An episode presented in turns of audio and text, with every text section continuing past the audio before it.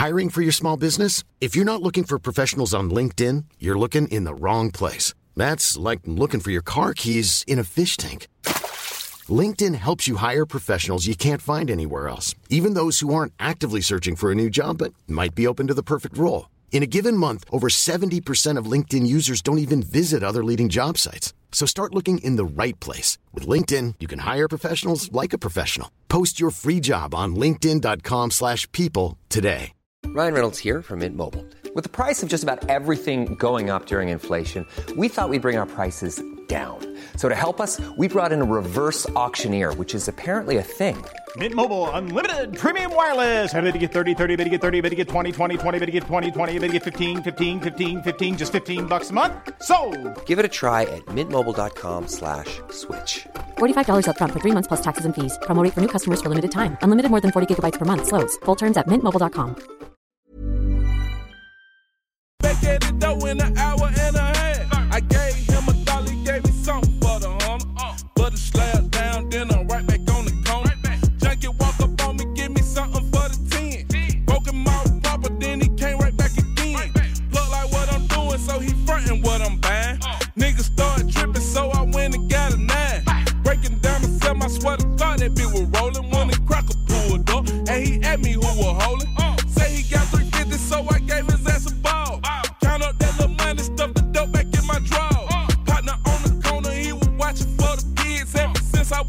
I was a kid, I had a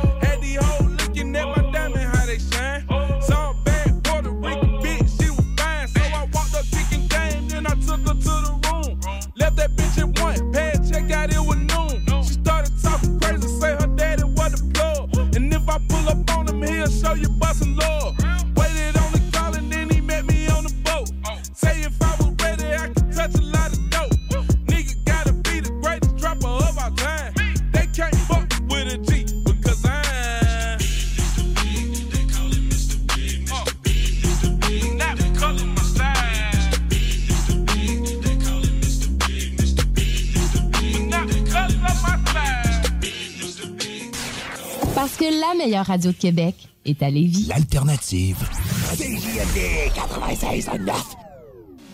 Provan, spécialisé en pièces usagées pour ton pick-up, ton troc ou ta vanne.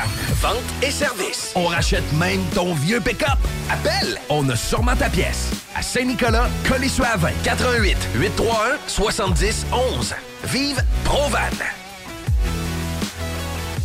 Rénover cet hiver avec le groupe DBL, votre expert en toiture et construction à Québec et Lévis. Pourquoi attendre à l'été pour rénover? La rénovation intérieure peut se faire dans le confort et ce même cet hiver.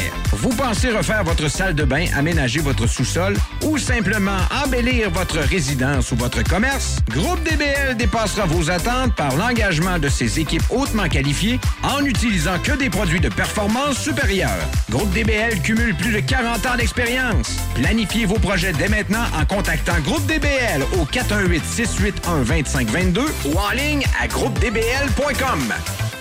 La Voix des guerriers. C'est un rendez-vous à tous les samedis entre 16h et 18h sur les ondes de CJMD pour La Voix des guerriers, votre émission d'actualité sur le monde des sports de combat. Alors, 1h30 de sport de combat dans lequel on reçoit des invités, de magnifiques invités, des gens passionnés, des athlètes, des gens qui s'entraînent comme des forcenés, pandémie ou pas. Eux, ils sont à la tâche et ils travaillent. Et maintenant, on a une nouveauté pour 2021. À 17h30, La Voix des guerriers, elle cède sa place à La Voix de Rufus. On parle chien, de vos chiens, de différentes races, on parle avec des spécialistes. Samedi à 16h et on vous amène jusqu'à 18h. C'est la voix des guerriers sur vos ondes préférées, CJMD. L'Hôtel 71, un établissement d'exception, une expérience en soi, idéalement situé dans le Vieux-Port de Québec, c'est l'occasion de vous gâter cet automne. Faites votre nid dans un édifice patrimonial avec vue sur le fleuve, décor feutré et moderne à la fois et tous les services, dont le fameux restaurant Il Mato. Reconnu à l'international et à l'échelle canadienne année après année, l'Hôtel 71 est plus accessible que jamais. Encore lauréat du prestigieux et international magazine Condé Nast cette année. L'Hôtel 71, c'est des vacances de luxe en soi, chez soi. Surtout ces temps-ci, laissez pas ça seulement aux voyageurs étrangers. Hôtel71.ca. Sentez-vous en voyage première classe chez vous. Économiser sur vos assurances, c'est simple. Clicassure.com. Complétez votre demande de soumission en moins de 5 minutes. Elle sera transmise à plusieurs assureurs et courtiers. Et sachant qu'ils sont en compétition, ils vous offriront leur meilleur prix. Visitez clicassure.com pour économiser. Un spectacle majestueux. On va peut-être le découvrir dans les prochaines secondes. Je suis très, très, très intrigué. Une frappe et c'est terminé. Là, le... Qu'est-ce que c'est que cette histoire? Il est venu en tant que punching bag ce soir. Oh mon Dieu! On est! C'est terminé! Ladies and gentlemen, are you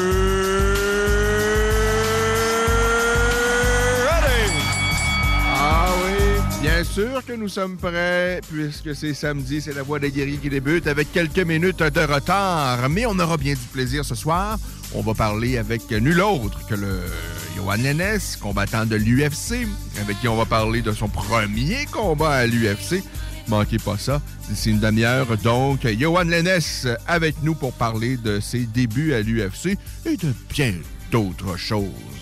Parce que Johan Lennes, c'est pas seulement qu'un combattant à l'UFC, c'est un combattant qu'on a vu naître et que vous avez entendu naître parce qu'on a, eu l'occasion de lui parler depuis ses tout débuts et de voir son ascension, de voir à quel point ce gars-là met de l'ardeur au, au travail et à quel point je pense qu'il mérité ce- cette place à l'UFC. Mais bon, euh, là c'est fait et c'est le début d'une aventure. Alors on parle avec lui d'ici une petite demi-heure. On va revenir également sur euh, l'événement de la semaine passée. L'UFC nous proposait des petites choses intéressantes euh, la semaine dernière avec la présentation de l'UFC 271. Ça vous a plu ou pas? On va en parler. Euh, Il y a le Bellator également qui présente un événement ben, aujourd'hui pour notamment, en fait, c'est le Bellator 274. On va voir un Gracie euh, en un combat principal, mais le combat qui m'intéresse particulièrement, c'est Andrei Koreshkov chez les 170 livres parce qu'il est euh, beau avoir évolué euh, debout celui-ci. Alors Andrei Koreshkov face à Chance euh, Rencontre. Alors euh, intéressant duel ça. Il y a également un Canadien, un fier représentant du Tristar, qu'on voit absolument trop peu souvent. Mandel Nalo, euh, pour avoir parlé évidemment à plusieurs euh, de ses partenaires d'entraînement au Tristar, et même euh, quelques-uns qui l'ont dit ici en onde à la voix des guerriers. Mandel Nalo, c'est un phénomène.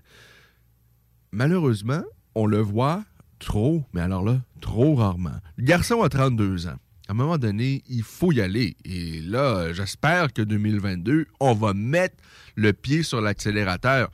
En fait, je ne sais pas pourquoi on le voit si peu souvent. Est-ce que c'est des blessures? Est-ce que c'est quoi? Je, ne le sais pas. Et j'aurais sensiblement le même discours à l'égard d'un autre sociétaire du Tristar, euh, Ayman Zabi. le petit frère du coach du Tristar, qu'on voit également trop peu souvent, qui est très talentueux, qui est dans la trentaine, euh, pas encore à la mi-trentaine, on est à la mi-parcours entre euh, euh, début trentaine et milieu trentaine. Avoir à peu près comme Mandel, 32-33 ans, Ayman.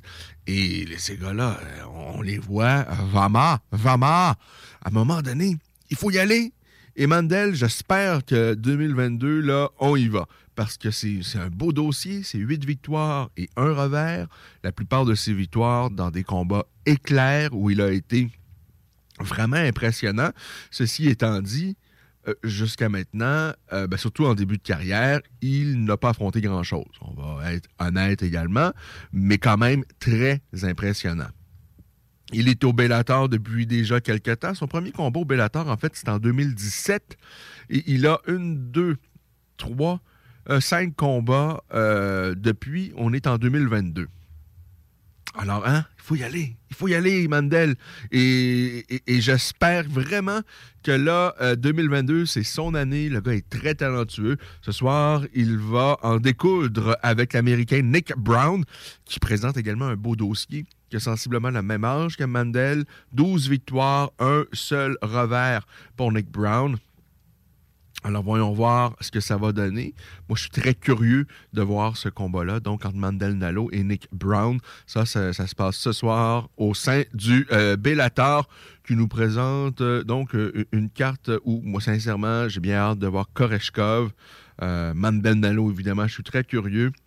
Et puis, il y a un Gracie, de l'illustre famille Gracie, Neyman, qui a 11 victoires et seulement euh, deux revers. Ces deux revers, ben, c'est contre Rory McDonald dans un premier temps. Et par la suite, il s'était également incliné par décision face à Jason Jackson. Mais il est bon. Évidemment, vous aurez compris, c'est un Gracie. Et comme tous les Gracie, il est euh, dangereux euh, au sol. Plusieurs de victoires acquises par ailleurs par soumission. Euh, du côté euh, de l'UFC, on présente également un événement. Euh, avant de parler de l'UFC de de la semaine dernière, peut-être quelques mots rapides sur ce qui va se passer ce soir. On y reviendra peut-être également un peu plus tard dans l'émission. Mais bon, c'est pas bon, j'attends pas nécessairement cet événement-là avec grande impatience. Je ne suis pas excité au plus haut point. Ceci étant dit, il y a des petites pépettes sur cette carte-là quand même, comme dans tous les événements UFC. C'est pas toujours les combats principaux qui sont toujours les plus euh, in- intéressants. Il y a des euh, petites choses intéressantes euh, sur cette carte-là, mais bon, c'est quand même pas une carte spectaculaire non plus. La semaine dernière, l'UFC présentait l'UFC 271. Israël Ade- Adesanya se mesurait pour une deuxième fois à Robert Whittaker et pour une deuxième fois, c'est Adesanya qui va chercher la victoire. Euh, Il y a Taito Ivaza qui a été fort impressionnant face à Derek Lewis. Mais avez-vous vu euh, Lewis amener son opposant au sol euh, et dans un deuxième temps, lui a sonné mais des, des, coups de puissance. Là? Et je parle de Derek Lewis, possiblement le plus gros cogneur, avec évidemment Francis Ngannou, mais il fait partie des plus gros cogneurs de la business, là, Derek Lewis. Euh, on veut pas être frappé par Derek Lewis. Et Derek Lewis, alors que Tuivasa se relevait, Lewis lui a lancé plusieurs coups de puissance et Tuivasa n'a pas bronché. Alors ça, c'était impressionnant et la suite des choses a été tout aussi impressionnante et c'est l'une des raisons pour lesquelles Tai Tuivasa, euh, non seulement il est allé chercher une victoire, mais de façon spectaculaire, mais il est allé chercher également un petit boni de performance de 50 000 euh, pour un boni de performance de la soirée et c'était, mais alors là, pleinement mérité. Alors, Tuivasa est passé à travers Derek Lewis. Un KO qu'il s'est offert, euh, le charismatique Taito Ivaza. Ça s'est passé à quelque part au début de la deuxième reprise, euh, après que Lewis lui, a, ait lancé quelques bombes que Tuivasa a absorbé tout gentiment.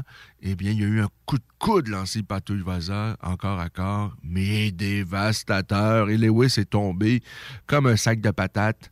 Euh, alors, dur, dur défaite pour Derek Lewis. Une fois de plus devant les siens à Houston. Houston ne semble pas lui porté chance par les temps qui courent parce que rappelez-vous que Cyril Gann, c'est également là qu'il lui avait botté les fesses euh, à Houston. Euh, alors, ça a été compliqué pour Derek Lewis encore une fois. Et Toivaza, très, très, très impressionnant.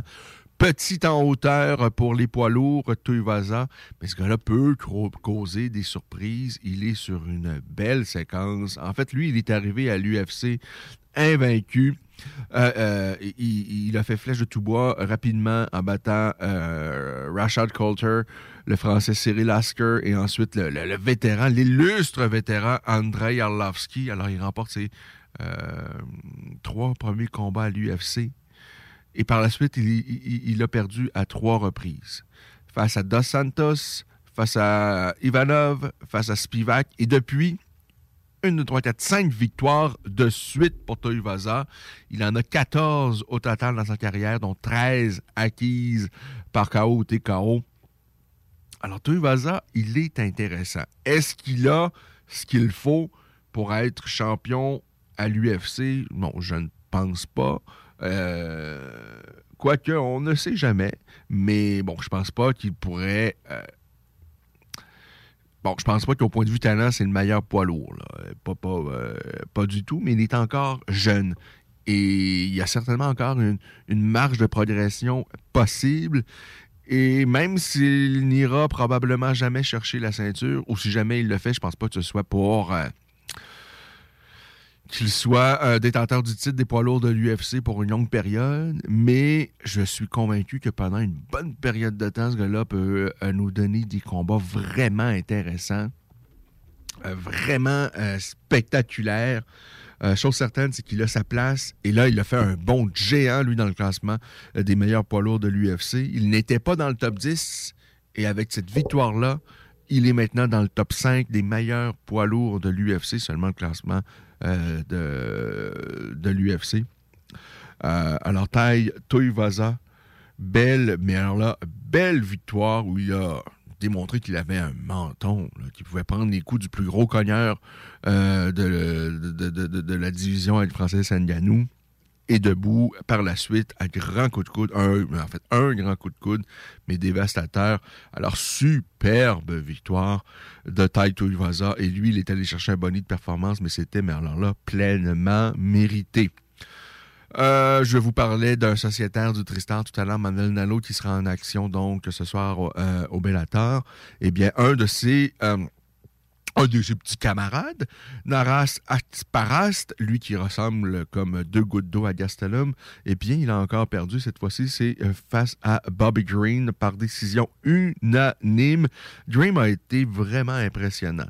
La semaine dernière, je vous en parlais en disant j'avais un peu de difficulté à bien évaluer la dernière performance de Bobby Green où il avait été, où il avait vaincu, mais de, façon d'une aisance déconcertante Alia Quinta, où il avait eu besoin d'à peu près la moitié d'un round pour disposer d'Iaquinta, qui, sans être le plus talentueux, c'est un gars dur au mal et qui est très, très difficile.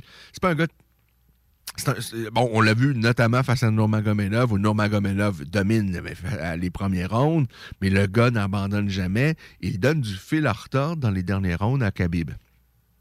Alors, et ça, c'est au moment où Khabib était à son meilleur. Mais là, Yakunta, euh, c'était son dernier combat en carrière. Bon, peut-être qu'il va faire un retour éventuellement, je, ne sais trop, mais euh, j'avais de la difficulté à bien évaluer la performance de Green face à Yaquinta parce que j'avais l'impression qu'on n'a pas eu vraiment le vrai Yaquinta lorsque Green a vaincu euh, donc Yaquinta. Mais là, face à Nasrat Asparas, il a été encore une fois vraiment impressionnant, Bobby Green. Euh, très, très décontracté debout, très détendu debout. Et ça, c'est tellement important. Euh, ben, pour moi, j'aime toujours faire cette comparaison-là, mais c'est un peu comme au 100 mètres le 100 mètres, celui qui gagne souvent, mais c'est lui qui est le plus détendu. C'est facile à dire, mais moins facile à faire. Lorsque vous jouez votre vie sur un 10 secondes, en parlant du 100 mètres, c'est difficile d'être vraiment détendu et relâché. C'est la même chose en MMA. Euh, c'est facile d'être bien détendu, décontracté en entraînement, en frappant sur, euh, les paos.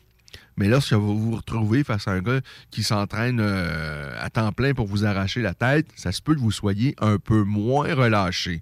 Mais Green debout, bien détendu, une belle boxe, précis, les mains vives.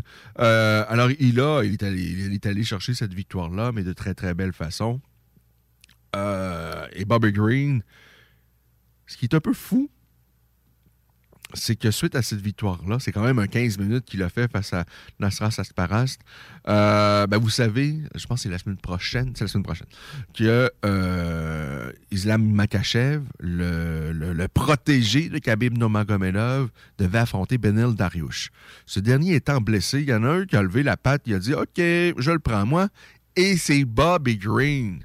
Moi, à deux semaines, exactement jour pour jour, suite à cette victoire face à Sparas, il va remonter dans la, cage pour cette fois-ci affronter peut-être l'un des meilleurs grappleurs de la. Ben, un des meilleurs de la division en Islam Makachev.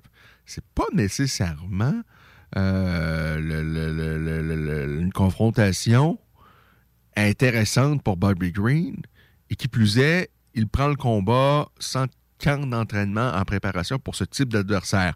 C'est très fou c'est très couillu. Alors, Bobby Green prend ce combat-là.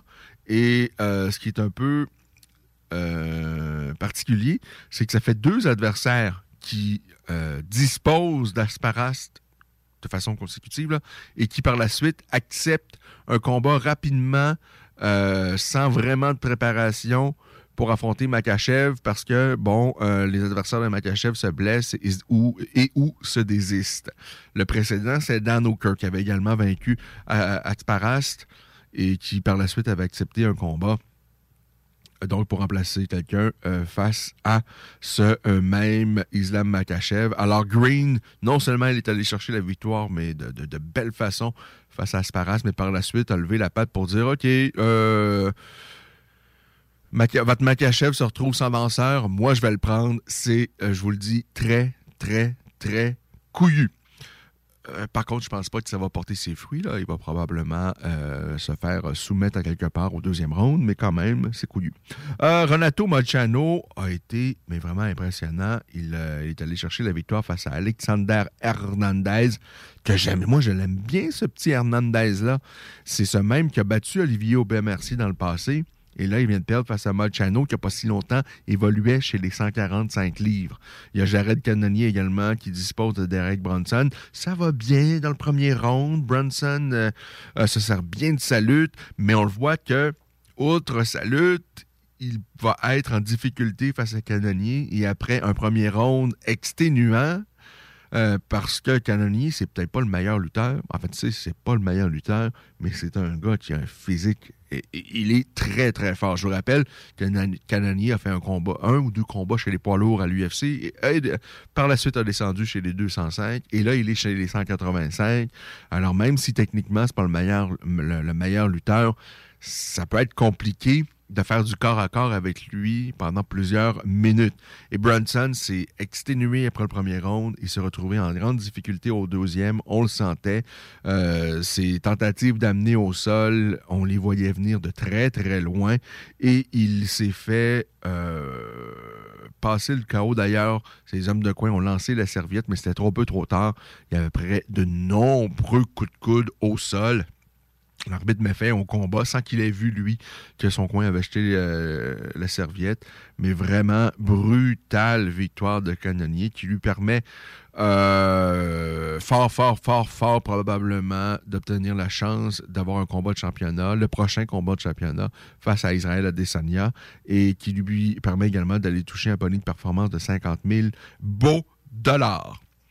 Alors, ben oui, Adesanya a vaincu euh, Robert Whittaker. J'ai envie de dire aisément. Pour moi, c'était une balade dans le parc dans le premier round. Euh, euh, deuxième, un peu plus serré, mais je voyais quand même.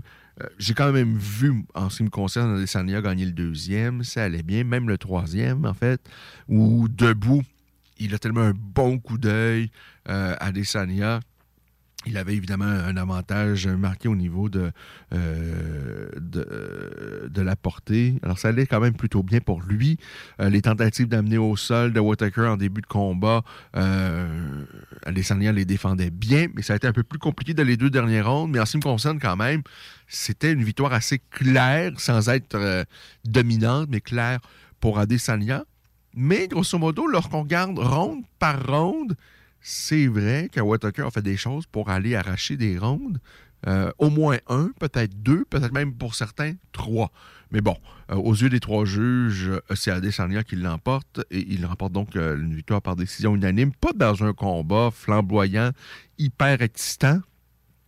On se le cachera pas.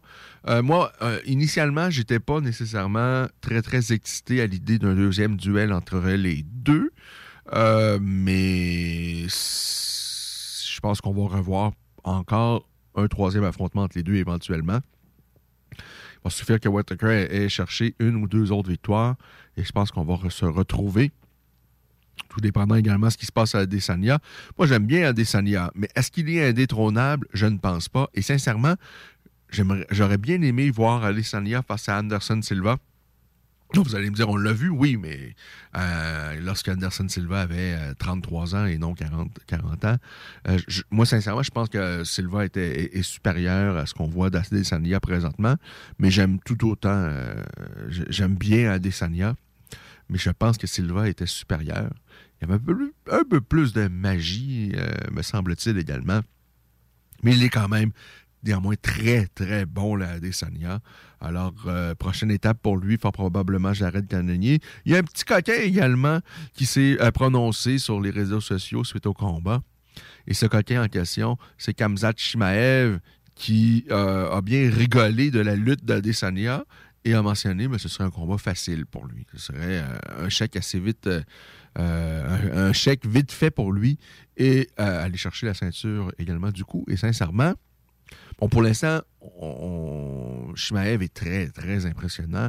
Il a affronté des combattants de des vrais combattants de l'UFC, mais il n'a pas encore battu de grosses, grosses pointures. Attendons voir ce qu'il va faire face à Gilbert Burns. C'est pas gagné ce combat-là. Et par la suite, et de toutes les façons, c'est. Bon, Burns, euh, ce sera un combat chez les 170 livres. Mais si éventuellement il veut faire le saut chez les 185, moi sincèrement, je pense qu'effectivement, ça pourrait être une confrontation facile pour Adesanya. En tout cas, ce serait très intriguant. Mais de là à lui donner un combat de championnat à 185 livres demain face à Adesanya, j'ai envie de dire, ben, mon garçon, il va falloir que euh, tu aies cherché des victoires. Euh, ben, il, a déjà des victoires à 185 livres à l'UFC, mais face à l'élite. Et par la suite, on en reparlera. Ou sinon, ben moi, j'aimerais mieux ça. Euh, fais ce que tu as à faire chez les 170 livres commence par Gilbert Burns et par la suite, il y en aura d'autres parce qu'il y, a quand même euh, la catégorie des 170 livres à l'UFC est très, très euh, forte présentement. Euh, avant d'arriver à Kamaru Usman, il y, a, bon, il y a dans un premier temps le gagnant de Covington face à Masvidal qui vont s'affronter incessamment. Et, par la suite, on verra euh, mais fais ce que tu as à faire à 170 et par la suite, ben, si ça se passe bien, monte à 185 et peut-être éventuellement, tu te retrouveras face à Adesanya et ça pourrait être drôlement intéressant. Mais bon, ce combat-là, il ne se fera pas à court ni à moyen terme. Alors, c'est un peu ça pour l'UFC 271. Euh, vraiment exceptionnelle performance. Adesanya face à Whitaker, un bon combat, un bon combat, mais rien d'extraordinaire non plus. Rien d'extraordinaire non plus. Bon, euh, c'est un peu. J'ai un peu le même sentiment que suite à l'UFC 270 où euh, le combat principal entre Gann et euh, Nganou, on avait eu vraiment un bon combat. Euh, mais je pense pas qu'on avait vu ni le meilleur d'Nganou ni le meilleur de Gann dans ce combat-là. Et j'ai un peu le même sentiment là. Euh, Adesanya et Whitaker, je pense, ben, surtout Adesanya, je pense qu'il peut faire mieux. Alors, on a eu un bon combat, mais rien d'exceptionnel, rien pour écrire à sa mère euh, pour euh, ceci dit.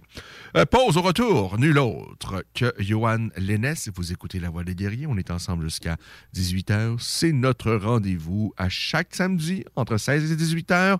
Votre émission sur l'actualité des sports de combat, ça se passe ici, sur CJMD. C'est déjà commencé, le patron embauche pour le camp de jour Néo cet été. Ah oui, ça me tente. J'ai juste des bons souvenirs de mes étés au camp. Là, je serais payé. Hmm. Imagine, une belle gang, du fun en masse, c'est bien payé, puis en plus, t'as tous tes soirs et tes week-ends. Puis il me semble que je te vois bien passer l'été à jouer dehors. C'est décidé, ma job cet été, ce sera le camp Néo du patron de Lévis. Je suis déjà sur le site du patron. Il y a différents postes et puis c'est super simple d'appliquer. Rentre au patroulévis.com ou encore sur la page Facebook du camp de jour Néo et rejoins l'équipe en deux. Venez essayer notre fameuse brochette de poulet, notre tendre bavette, les délicieuses crevettes papillons ou nos côtes levées qui tombent de l'os. Trois restos, le Bonneuf Lévis et sur le boulevard Laurier à Sainte-Foy. Venez découvrir notre boutique Histoire de Bulle au 5209 Boulevard Guillaume Couture à Lévis. Produit de soins corporels de première qualité, entièrement produit à notre succursale de Saint-Georges. Que ce soit pour vous gâter ou pour un cadeau, Histoire de Bulle est l'endroit par excellence. Histoiredebulle.com Les Taizones de Lévis, Saint-Nicolas et Saint-Romuald vous offrent 15% de rabais sur la commande en ligne avec le code TAI15 jusqu'au 31 janvier. N'attends plus et commande ton Général Tao préféré sur taizone.ca. Vapking est la meilleure boutique pour les articles de vapoteurs au Québec. Diversité, qualité et bien sûr les plus bas prix. Vapking Saint-Romuald, Lévis, Lauson, Saint-Nicolas et Sainte-Marie. Vapking, je l'étudie, Vapking! Vapking, je l'étudie, Vapking! Vapking! CJMD 96.9 Lévis. Demandez à l'assistant Google ou Alexa. Alors, ici, on allait rejoindre un combattant de l'UFC euh, qui va disputer son tout premier combat à l'UFC, donc incessamment. On lui parle depuis déjà, ben, en fait, depuis ses débuts. Et qu'est-ce que c'était excitant de suivre son parcours qui l'a amené à l'UFC et la suite des choses sera certainement d'autant plus excitante. Bonsoir, Johan Lennes. Yes, ça va, mon Ken? Ben, ça va très bien. Et toi, j'imagine que ça va également euh, excessivement, excessivement bien. En tout cas, je l'espère. Oui, ça va super bien. Je reviens d'un petit 5-6 jours euh, de vacances. Fait que ça, ça fait ça fait du bien au moral puis au body. Fait qu'on est prêt à repartir. Il faut faire ça. Est-ce que c'est. euh, ça, doit être compliqué quand même, parce que je suis convaincu que tu es plus le genre à en faire trop que pas assez, mais il faut à un moment donné comprendre que le, corps a besoin de répit. Il faut passer aussi à autre chose, même pas juste physiquement, mais émotionnellement, mentalement. Il faut euh, essayer de se divertir avec autre chose. Est-ce que c'est compliqué? Est-ce que tu te sens coupable parfois lorsque tu prends euh, quelques jours comme ça de répit?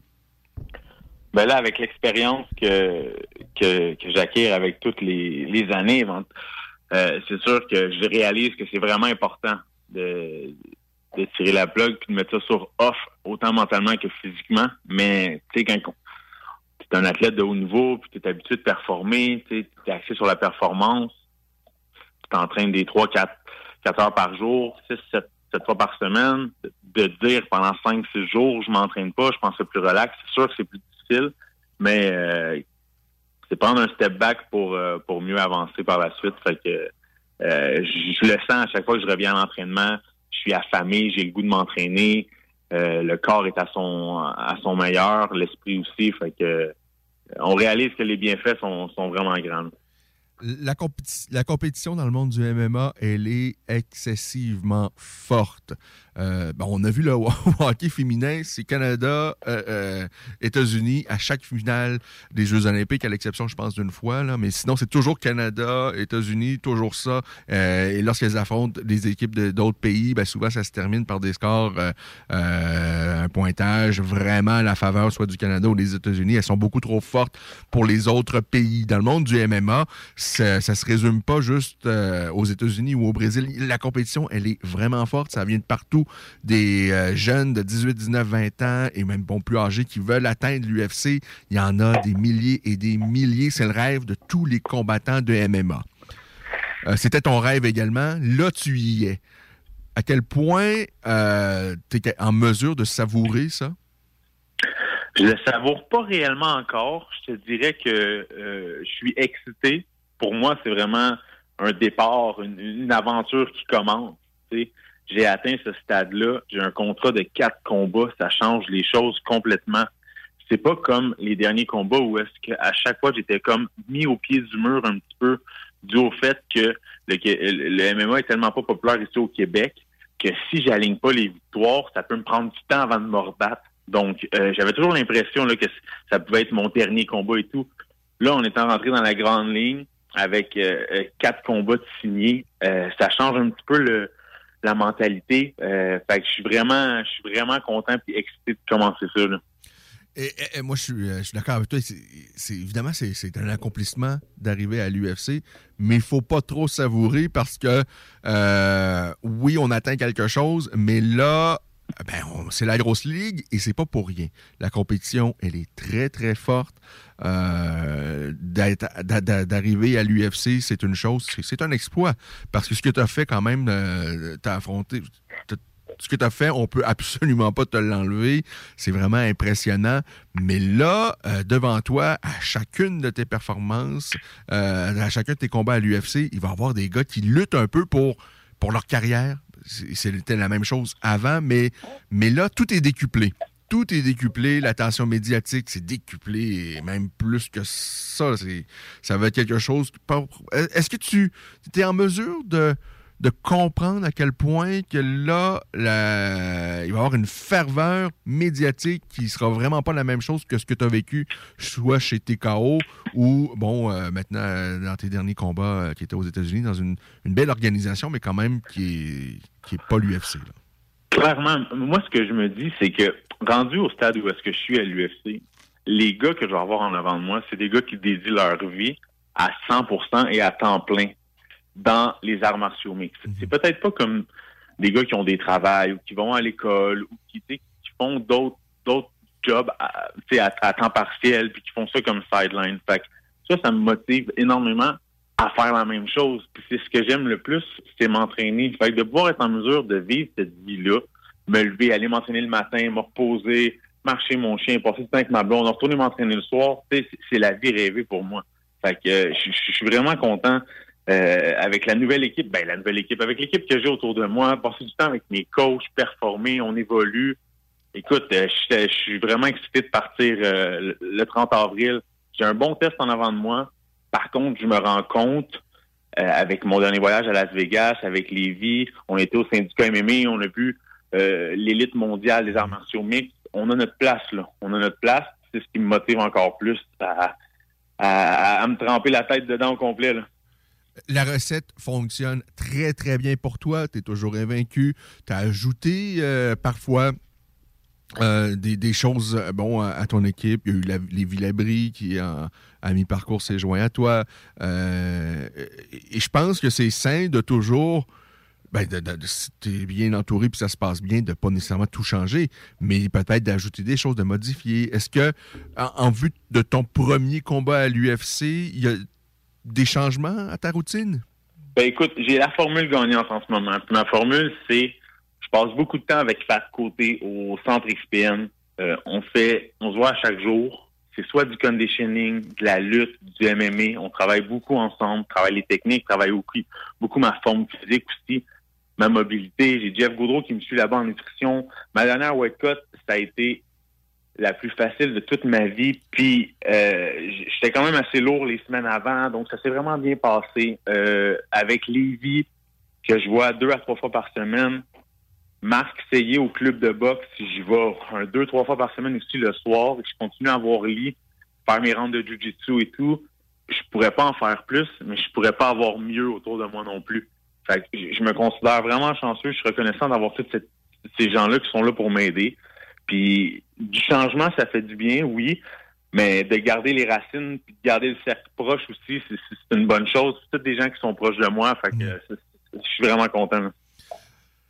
Euh, ton premier combat est officiel depuis euh, peu. Est-ce que tu connaissais l'identité de ton adversaire, toi, depuis un peu plus longtemps? Euh, L'adversaire en question, c'est Gabriel Green. Green. Gabriel Green, ouais, je te dirais que deux, trois jours avant que la nouvelle sorte sur les réseaux sociaux, je l'ai su. Euh, J'ai déjà regardé beaucoup de, tapes sur lui. Euh, je suis au courant du combattant que je vais affronter. C'est un gars dur, c'est un gars qui, frappe avec des, gros punchs en puissance. Gau- Gaucher-droitier, tourne bien. Euh, je pense pas que c'est un gars qui travaille aussi fort sur sa lutte et son jiu-jitsu que moi je travaille fort. Je pense qu'au niveau force physique, je vais être capable d'avoir un gauge aussi. Euh, ce qui est le fun avec le stade où est-ce que je suis rendu, c'est que justement, je peux me permettre de regarder les combattants, leurs vidéos, leur carrière, leur combat, leur cheminement, leur développement. Puis euh, moi, je suis vraiment bon là-dedans d'aller cibler les, les, les, les petits détails, puis euh, euh, les points faibles de mon adversaire, fo- euh, focuser là-dessus et tout. Fait je suis vraiment excité. Je regarde ses combats, je me fais des game plans, j'en parle à ma gang, j'en parle à, mon- à mes coachs, mon équipe. Puis le train commence à partir, c'est 10 semaines. Euh, puis je vais vraiment être en mesure d'aller faire un, un autre grosse performance à Las Vegas. Moi, je suis de ceux qui pensent que cet aspect-là est souvent trop négligé euh, dans le monde du MMA, ce n'est pas le cas dans les gros sports professionnels, que ce soit au hockey, dans la Ligue nationale de hockey ou euh, au football de la NFL. Il y a beaucoup de vidéos qui se font. C'est des heures et des heures. Les coachs passent du temps à regarder les vidéos. Est-ce que tu as l'occasion de le faire avec tes coachs, de regarder des vidéos et de planifier le plan de match. Euh, moi, je pense que c'est vraiment un aspect qui est négligé dans le monde du MMA. Euh, Est-ce qu'il y a vraiment des coachs qui peuvent s'assir avec toi ou le faire euh, en parallèle et vraiment, justement, de, de décortiquer l'adversaire que tu as devant toi à ton premier Ouais. combat à l'UFC? Clairement, je sais que Lévi, Pat, Marc ont, ont tous déjà regardé mon adversaire. J'ai regardé mon adversaire avec Marc, je- avec Pat un petit peu aussi. tu sais. Euh, les gars sont beaucoup expérimentés, ils, connaissent la game. tu sais. Euh, Ça leur prend pas une centaine de vidéos pour comprendre un petit peu le style de combattant qu'on a en avant de nous. Puis je pense que c'est vraiment ça l'important. Tu veux pas quand même trop focuser sur ce qu'il y a en avant de toi. Tu veux travailler des choses toi aussi pour te, pour te développer en tant qu'athlète. Mais on a déjà un, un solide game plan. Puis oui, euh, la preuve est devant moi. Avec les performances que j'ai faites, les finishes au premier round, euh, il y a beaucoup de, performances spectaculaires. Euh, je dis ça en toute humilité, mais ça, ça a été créé par ma préparation, autant mentale que physique, mais mon game plan est vraiment important. Puis je pense que c'est ce qui fait la différence à la fin. C'est ce que des, des athlètes, malheureusement, peuvent négliger, oui, parfois. Est-ce que euh, Patrick Côté va, euh, va être dans ton coin pour ton premier combat à l'UFC? Certainement. Ce qui Euh, serait, Patrick Côté, ce qui serait exceptionnel, je sais pas, j'imagine que c'est impossible de faire ça, mais ce qui serait exceptionnel, euh, c'est que RDS, c'est qu'il puisse analyser le combat comme il le fait euh, déjà chez, chez- sur RDS. Ce serait vraiment incroyable. Oui, c'est certain. C'est sûr que moi, je, vou- je voudrais l'avoir avec moi parce que euh, il amène un aura à l'UFC euh, qui est assez impressionnant parce que, euh, tu sais, quand on était là, moi puis Lévi, on se sentait à notre place, on était bien et tout, mais tu sais, Pat, il a tellement une belle carrière dans l'UFC. C'est un gars qui, qui est respecté euh, par l'équipe, Dana White et tout. Puis tu sais, ça, ça, ça se ressent. Puis moi, en tant que combattant, ça me met en confiance. Puis il- ça m'aide d'avoir un gars comme ça. Puis tu sais, il est calme. Puis avec Lévi, tu sais, qui, qui, qui est très dynamique. Puis ça se mixe vraiment bien les deux ensemble. Mais moi, ce que j'aimerais, c'est vraiment. Parce que moi, ce que, ce que j'aime lorsque je suis sur place dans un événement, c'est vraiment d'écouter ce qui se passe dans le coin. Et je m'imagine si Patrick peut. Est est dans ton coin, mais en- qu'en même temps, les téléspectateurs puissent l'entendre, parce que souvent, on entend des brides durant, entre les rondes, mais de voir ce qui se dit, d'entendre ce qui se dit durant le combat, ce serait vraiment euh, euh, exceptionnel. Euh, maintenant, euh, ce premier combat à l'UFC, dans tes rêves les plus fous, je suis convaincu que tu, quasiment à chaque nuit, tu, tu essaies de visualiser ce qui va se passer. Ça se passe comment? Et ça se termine de quelle façon? Euh, J'aimerais passer un premier round pour vraiment vivre une belle expérience, euh, le vivre à 100% aller dans le coin. me- J'aimerais ça euh, sentir le- la chimie, la relation que moi, Pat, Lévi, on pourrait avoir à trois. Tu sais, je veux dire, je, je l'ai- pas vu souvent. Je l'ai pas vécu souvent. Puis c'est quelque chose que je... Mais en même temps, tu sais, je veux dire, euh, c'est toujours ça. Puis tu sais, souvent, ça, ça va plus vite. Euh, mais je, vois ça finir par euh, soumission ou ground and pound euh, au deuxième round. Tu sais, je veux dire, je, je, je- suis un gars qui saute sur les finishes. Puis quand j'ai l'opportunité, je la manque pas. Puis j'ai vraiment envie de, de laisser aller tout mon arsenal, autant kick, mes points, ma lutte, mon joue dans ce combat-là. Puis on, on va on va finir 9-0. Euh, euh, donc, on a évoqué Patrick Côté à plusieurs reprises et Patrick ben, a, a disputé tellement de combats au sein de l'UFC. Euh, et certainement qui peut donner des, conseils ultra importants. Est-ce qu'il t'a donné des conseils en particulier pour ton premier combat à l'UFC? Parce que le risque, ça peut être de- d'essayer de, vouloir en faire un peu trop, euh, de- de- de- d'en donner un peu trop, trop rapidement, de vouloir en faire plus que ce qu'il en faut et de prendre des risques bon, euh, que tu n'aurais pas pris euh, dans une, autre circonstance. Est-ce que vous avez abordé euh, la situation avec Patrick? Certainement. Écoute, moi, pour vrai, Pat, il est là comme coach, puis mais surtout aussi comme mentor, puis il me lead, il a passé par là, puis il, il me donne vraiment des bons conseils, autant en entraînement que hors gym, euh, les réseaux sociaux ou juste comme sponsor, la carrière. Fait que sais, euh, c'est vraiment un, un atout euh, de plus dans mon équipe. Puis on, on a réellement une- on a réellement une bonne chimie. Puis je vais toujours me souvenir que avant mon combat, j'étais vraiment underdog euh, de beaucoup. Les, les odds n'étaient pas contre moi. Puis moi, ça, c'est la première fois que ça m'arrivait, honnêtement. Parce que tu sais, je veux dire, j'étais tout le temps even ou tu sais, tu regardes pas vraiment ça parce que j'étais avec CFFC. Là, Contender, les gens pouvaient mi- miser. Il y a des gens qui m'envoyaient des mises, qui avaient misé sur moi. J'étais underdog. Tu sais, je veux ça, ça, puis lui, il me dit, hey, moi, été underdog toute ma carrière.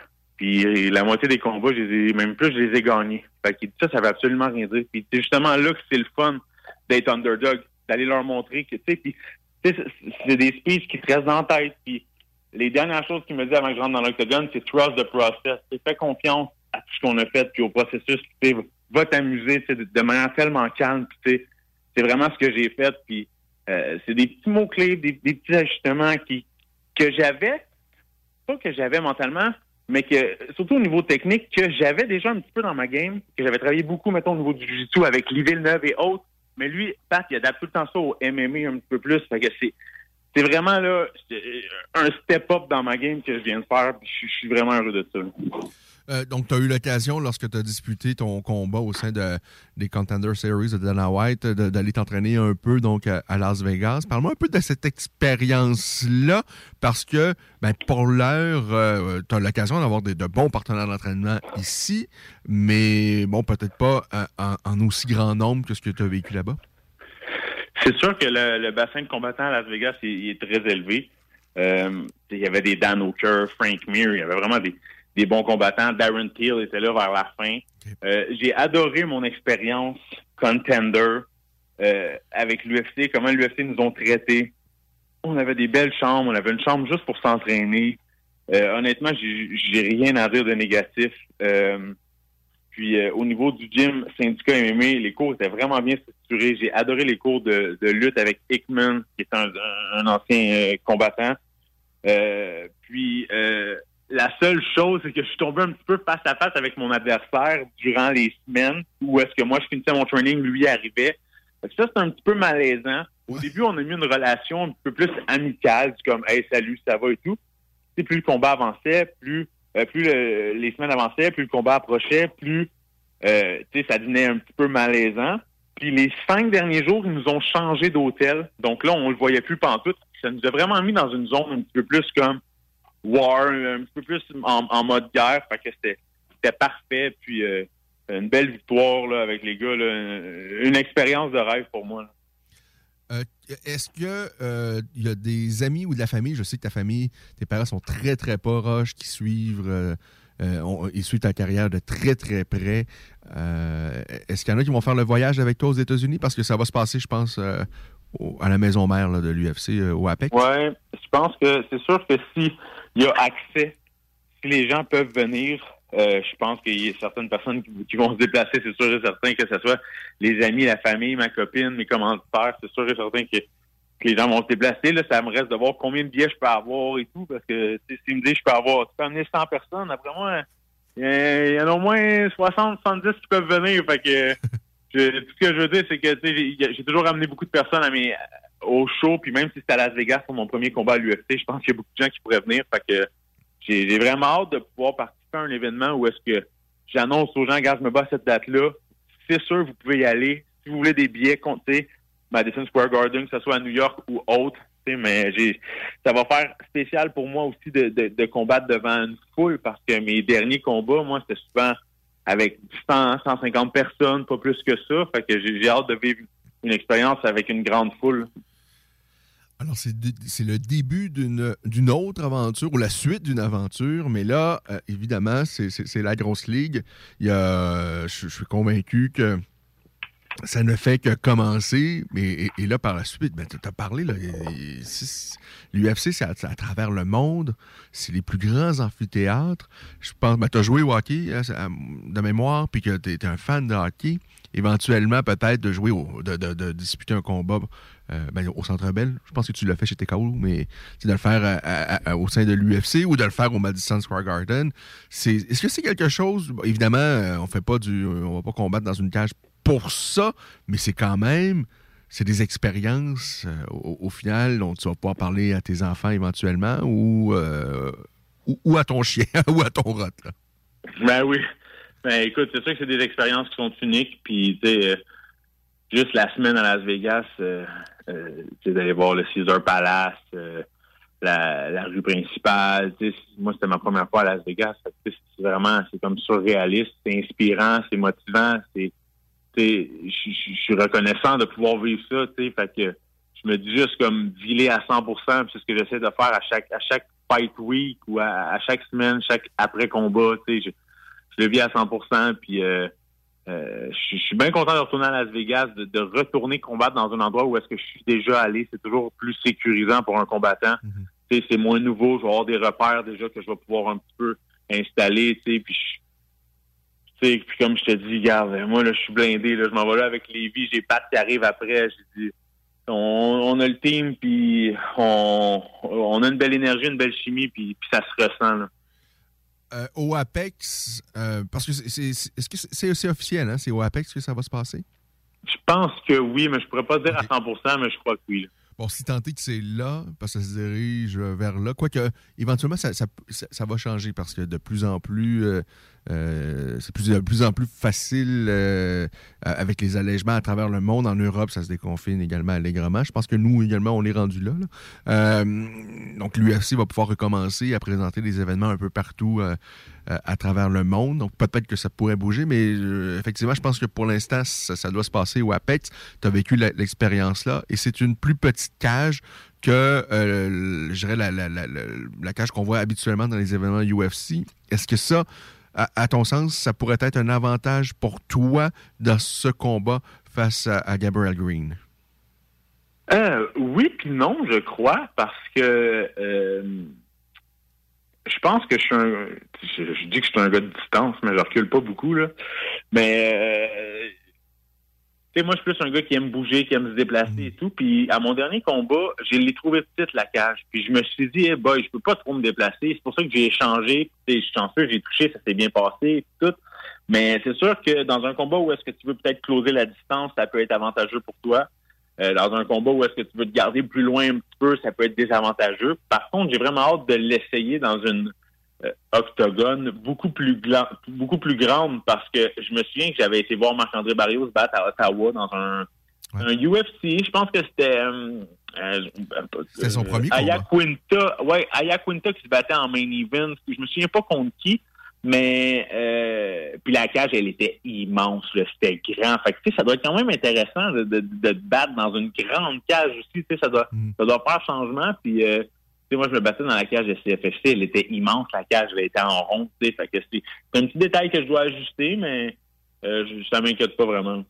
Euh, euh, Johan, euh, qui, qui sont les, les, les- les- les- les personnes, que ce soit les, dans le monde des sports de combat ou, ou autres, qui sont les personnes qui t'ont inspiré, qui t'ont amené jusqu'à où tu es présentement? Ben écoute, euh, c'est sûr que moi, honnêtement, sans mes parents, je serais, je serais, je serais pas, pas à l'endroit où est-ce que je suis en ce moment, c'est sûr et certain. Fait que la- les premières personnes que je te dis qui me viendraient en tête, ce serait eux. Par contre, si tu me parles au niveau d'athlète sportif, honnêtement, euh, Georges Saint-Pierre, le fait que ça soit un, un Québécois euh, qui a accompli de, de- d'aussi grandes choses euh, dans le monde entier, dans le monde des arts martiaux mixtes, c'est quelque chose qui m'inspire énormément. Euh, sinon, tout ce qui est athlète sportif, euh, Michael Jordan, euh, Michael Schumacher, tu sais, des, des grands noms du sport, des gens que quand tu associes euh, un sport, tu associes leur nom avec. Euh, c'est quelque chose qui, qui, qui- m'inspire réellement. Puis, euh, je vais te dire Conor McGregor parce que honnêtement, moi, je, trouve que cette personne-là a changé le sport dans les années où est-ce qu'on suit depuis depuis qu'ils sont encore avec José Aldo de manière tellement dominante et facile. Je veux dire, ça a changé la game. Après, avec Alvarez les mains dans le dos. Ah, c'est incroyable. Comment, comment il s'est joué d'Alvarez? Tu sais, puis, tu sais, là, c'est sûr qu'il semble avoir perdu la boule un petit peu, là, mais tout ça pour dire que euh, moi, c'est des grands noms comme ça, c'est ce qui m'inspire. À ma manière, je, je souhaite être en sorte, faire en sorte de pouvoir marquer l'histoire. Puis, euh, je suis 8-0, j'y crois, je continue d'y croire. Puis, je veux me rendre loin avec mon zéro, puis je veux rester invaincu, puis on, euh, je suis excité pour ce qui s'en vient. Parce que vous avez un rôle, ben un rôle, c'est pas votre rôle, mais euh, sans nécessairement que vous le sachiez, sans que euh, naturellement vous pouvez et vous inspirez bien des gens. Tu l'as déjà fait, tu vas continuer à le faire. Mais, moi, de chez moi, je, vous trouve tellement inspirant de voir des gens qui vont à l'entraînement, qui, même dans des situations pas faciles comme on vit depuis 2-3 ans, mais qui continuent, qui sont déterminés, euh, qui travaillent fort. Et là, on est en, période olympique également. Il y a- ces gens-là, moi, il y, a, plein de sports euh, qui m'intéressent plus ou moins, mais de voir des gens dédier leur vie, travailler totalement fort, je trouve ça très, très inspirant. Euh, Martin Saint-Louis, pour moi, j'ai tellement d'admiration pour ce- ce joueur de hockey-là, qui est maintenant le coach des Canadiens. Je ne sais pas si ça va être un bon coach, mais je, trouve que c'est une des personnes les plus inspirantes dans le monde du hockey, qui a jamais été repêché dans la Ligue nationale et qui est devenu l'un des meilleurs euh, pendant une bonne période de temps dans la Ligue nationale de hockey. Euh, c'est inspirant. Et, et tu vas tu as inspiré des jeunes et des moins jeunes et tu vas continuer à le faire.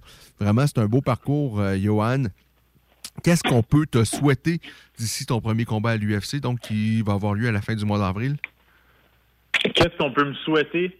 Euh, se tenir loin des blessures, puis euh, continuer à, travailler fort avec mon équipe euh, comme ça va là. Me souhaiter me souhaiter une bonne une bonne diète et une bonne déshydratation. Rendu au stade où je suis, c'est souvent ça qui est le plus difficile. je suis un gars qui aime qui aime manger. Je je suis pas un gars qui fume, je suis pas un gars qui boit. Fait que tu sais, mon dada, je l'ai plus quand que je mange. Puis euh, fait que d'ici là, euh, on continue à, à rester focus, à regarder les combats. Puis euh, le 30 avril va arriver extrêmement vite. Euh, D'avoir 10 semaines devant moi, je suis quand même vraiment chanceux, mais ça va venir vite. Euh, T'es à combien au niveau du poids présentement, Johan? Je me tiens toujours autour de 200. Le 200. C'est bon. Pas si pire non plus, mais tu sais. C'est pas que- c'est sûr qu'il y, qu'il y qu'il y a- bien pire, mais c'est quand même une épreuve. De... C'est sûr que ça me prend beaucoup de discipline. Dans les dans les prochaines semaines, euh, ça va être beaucoup de poulet, beaucoup de salade, beaucoup de noix, beaucoup d'œufs. Euh, ça va ça va être discipliné, euh, strict, mais regarde, c'est c'est les sacrifices qui font en sorte que quand j'arrive le, le fight night, je suis je suis euh, je suis affamé puis toujours me souvenir un de mes premiers coachs de boxe, Alain Boismenu, m'avait dit T'es-tu déjà battu contre un lion qui a pas mangé? Puis ça m'était ça m'était resté dans la tête. Je me suis dit, plus je vais avoir faim, mentalement, physiquement, plus je vais être prêt à payer le prix. Alors, euh, ben, je suis convaincu que tu es prêt à payer le prix pour le 30 avril euh, prochain. On va être nombreux, mais alors nombreux euh, pour te soutenir et t'appuyer. Et tu es conscient que ben, pour certains, euh, le MMA, ça existe juste à partir de l'UFC. Et c'est bien correct. Euh, c'est pas tout le monde que leur passion, c'est euh, les, les- les sports, encore moins les, les- sports de combat. Mais il y a bien des Québécois et des Québécoises qui vont découvrir Johan Lennes le 30 avril prochain pour son premier combat à l'UFC. Euh, ces gens-là qui ne te connaissent pas encore, si tu aurais à leur dire c'est qui Johan Lennes en une ou deux phrases, Johan Lennes en tant que combattant, c'est qui et qu'est-ce qu'on va avoir dans la cage le 30, le 30 avril prochain? Euh, Johan Lennes, c'est un combattant qui fait juste s'améliorer de manière assez rapide. Ça fait quatre ans et demi, cinq ans que je fais ça à temps plein les arts martiaux. Ma courbe d'apprentissage, elle est immense. Par contre, je suis vraiment pas à mon plein potentiel. Je suis un gars explosif, je suis un gars qui apprend vite, je suis un gars qui écoute. Fait que quand on bâtit un game plan une stratégie, je suis en mesure de souvent euh, le- euh, la faire. Puis euh, euh, je suis un gars qui, qui, qui se bat de manière spec- spectaculaire, puis qui est toujours en mesure d'offrir un spectacle. Fait que en général, quand que on me voit combattre une fois, euh, on s'attache assez rapidement à mon style. Alors, la catégorie des 170 livres, c'est une des catégories les plus excitantes présentement euh, à l'UFC. Et historiquement, évidemment, on en a eu des Québécois qui ont évolué dans cette catégorie. Bien, évidemment, Georges Saint-Pierre, j'ai pas besoin de vous le dire, euh, qui est possiblement le plus grand de l'histoire, en tout cas, l'un des plus grands de l'histoire de ce sport-là. Euh, il y a eu Jonathan Goulet, il y a eu Patrick Côté, qui, a, ben, à un moment donné a quitté les 185 livres. Et j'ai envie de dire, enfin, il aurait dû... le- ben, qu'il a eu du succès à 185 aussi, mais pour moi... euh, David Loiseau, qui a été le, le premier Québécois à faire son entrée dans l'UFC, si je ne me trompe pas. Oui, à 185. Par contre, euh, David a même fait, euh, a même affronté Rich Franklin euh, à 185, je pense pas. Et- et- donc à 170, c'est la catégorie des Québécois. Alors, Johan, ben, je suis très excité à l'idée de te voir enfin à l'UFC. Je dis enfin, mais en même temps, je pense que tu suivi le processus qu'il fallait faire.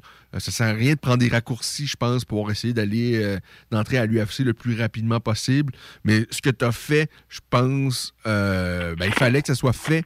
Tu pas pris de raccourcis. Je pense pas que tu es un gars non plus à l'entraînement qui prend des raccourcis. Parce que parfois, prendre des raccourcis, ça peut payer euh, à court terme, mais je pense sur le long terme, ça ne paye jamais. Je pense que c'est vraiment euh, la constance, le travail, c'est ce qui paie, c'est ce qui, à un moment donné, euh, on voit un, un Martin Saint-Louis, par exemple, je me répète, mais ce gars-là, il a travaillé fort toute sa vie. Il n'a pas été repêché dans la Ligue nationale. Il y est arrivé. C'est à force de, chercher des solutions, à trouver euh, des façons de s'améliorer, qui, à un moment donné, a fait en sorte qu'il est devenu vraiment l'un des meilleurs joueurs de la Ligue nationale. Autant de la renommée maintenant. Euh, alors qu'un Alexandre Daigle, qui avait peut-être un peu plus. Quoique, euh, tu sais, Martin était également très, très talentueux. Là. Euh, Alexandre Daigle, lui, c'était peut-être un peu plus naturel dans la Ligue géant majeure. Il a eu une belle carrière dans la Ligue nationale, mais rien comme, comme Martin Saint-Louis. Je pense vraiment que sur le long terme, c'est la constance et c'est le travail qui paye. Puis je pense que ça, ça te représente très, très bien, Léon Lennes. Alors j'ai l'impression que dans 10 ans, on va encore te parler et que tu seras encore à l'UFC. Euh, toi, dans tes rêves, ben, en fait, tu es encore relativement jeune, mais euh, tu dois faire ça pendant combien de temps encore, euh, Johan? Ben là, j'ai 29 ans. Je fais mes débuts à l'UFC. Euh, je me dis, j'ai hâte de voir dans 5 ans le parcours que je vais avoir fait parce que, comme j'ai dit, j'ai quand même évolué de manière assez rapidement euh, dans les quatre dernières années. Fait que j'ai hâte de voir. euh, je, je me donne jusqu'à 35-36 ans. J'ai toujours dit pour voir jusqu'à où ça pouvait m'amener. Tout dépendamment des performances que je vais avoir faites, des coups que je vais avoir mangé, mon menton, physiquement, mentalement, à quoi ça va ressembler. Mais tant que je vais avoir la flamme puis que mon esprit va, me le permettre, euh, je vais faire tout ce qui est en mon possible pour aller chercher une ceinture de l'UFC. c'est excitant tout ça. Hey, un grand merci, Johan. Avant de te quitter, je te laisse peut-être les derniers mots si tu as des gens que tu veux souligner parce que euh, se rendre à l'UFC, euh, c'est pas évident. Ça prend des gens autour. Tu as, évoqué plusieurs noms déjà. Ben, tes parents, évidemment, qui sont très, très près de toi, qui t'encouragent, qui te soutiennent. Euh, les, les, les, les coachs également, donc que tu as fait mention tout à l'heure. Est-ce qu'il y a d'autres personnes dont tu as, envie de, souligner qui ont contribué à faire en sorte de peut-être te faciliter la, vie pour être le combattant que tu es devenu jusqu'à maintenant? C'est sûr que mes commanditaires ont toujours joué un rôle important. J'ai toujours eu une très bonne équipe de commanditaires. Euh, ça me fait plaisir de les nommer. Là. Manulif, euh, Télescopie, euh, qui est une compagnie de, chariots élévateurs, de, machines télescopiques, vraiment de, qualité supérieure. Euh, Roi Lavoie, Remax Immobilier, Maçonnerie euh, Jeff, qui est un super bon ami à moi, qui m'aide énormément aussi. Les gars de Roi Lavoie, Remax euh, dans l'immobilier. Euh, côté toiture, euh, Martin, qui est rendu un, un ami à moi, qui m'aide beaucoup. On va tourner une vidéo pour annoncer mon combat bientôt. Il fait de la toiture, il fait du déneigement aussi, les soldats de les soldats de l'hiver. La méchante virée, vous pouvez aller essayer le White Lion Burger à la méchante virée. High Roller Custom, qui est une shop de, de, de, bike custom avec Peter Thomas euh, à Kanawaki, qui m'aide beaucoup aussi, qui m'encourage depuis mes débuts. Euh, les niches, Simon, euh, un gars avec qui du jiu-jitsu, qui a une compagnie de rénovation, qui m'aide aussi beaucoup. J'ai pas mal fait le tour, j'espère que j'en ai pas oublié. Là. Il s'en rajoutera et on s'en reparlera éventuellement. Merci à eux euh, parce que ces gens-là sont également ultra importants et, euh, et, tant mieux. Euh, et, bravo à eux de contribuer à ce que les athlètes dans le monde du MMA parce que c'est pas évident. Et même à l'UFC, c'est il faut travailler fort pour aller chercher des bourses vraiment intéressantes. Alors un énorme merci à toi, Johan. Et évidemment, on manque pas ton combat. Je répète, c'est le 30 avril prochain. C'est bien ça?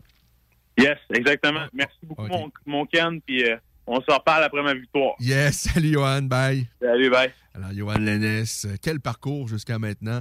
Euh, vraiment un, un travailleur acharné et qui, et qui a gagné sa place au sein de l'UFC.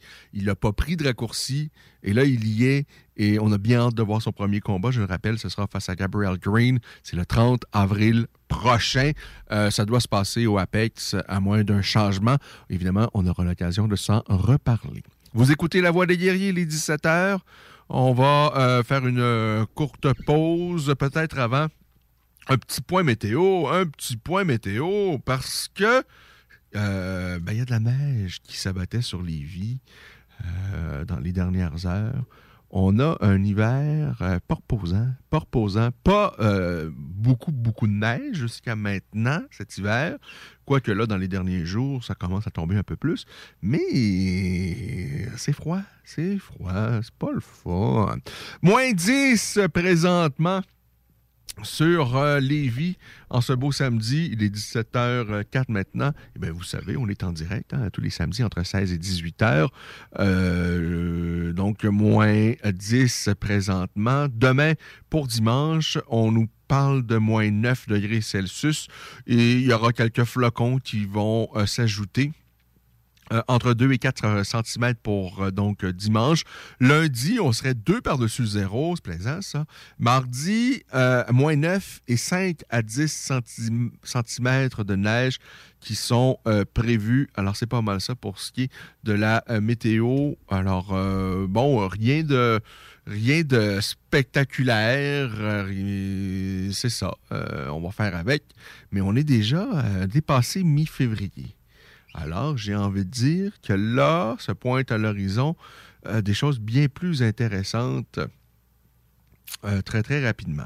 Bon, dans les nouvelles, parce qu'on fait un peu de nouvelles également, hein, le chanteur Mark Hamilton, euh, ben, lui qui nous a fait connaître comme J'ai toujours envie d'aimer. OK, je vais m'arrêter là. Ben, il est décédé de la COVID à l'âge de 78 ans. C'est ce qu'a confirmé sa famille euh, à la presse. Alors, Mark Hamilton n'est plus. Alors, euh, c'est cela. Euh, il est donc décidé. Ce serait donc des suites de, de, la COVID. Comme j'ai encore envie d'aimer. c'était son grand titre qui lui a permis, en fait, sincèrement, je pense que ça a été un franc succès qui lui a permis d'aller chercher euh, le pactole avec euh, cette euh, pièce-là. C'était, j'imagine, bien mérité. Alors, il est décédé.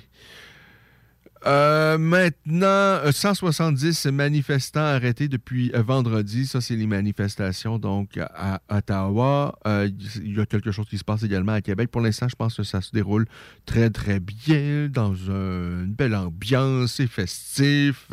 Euh, alors, euh, bon, ben, c'est cela. Tant mieux s'il ne se passe rien de dramatique, on est bien heureux comme ça.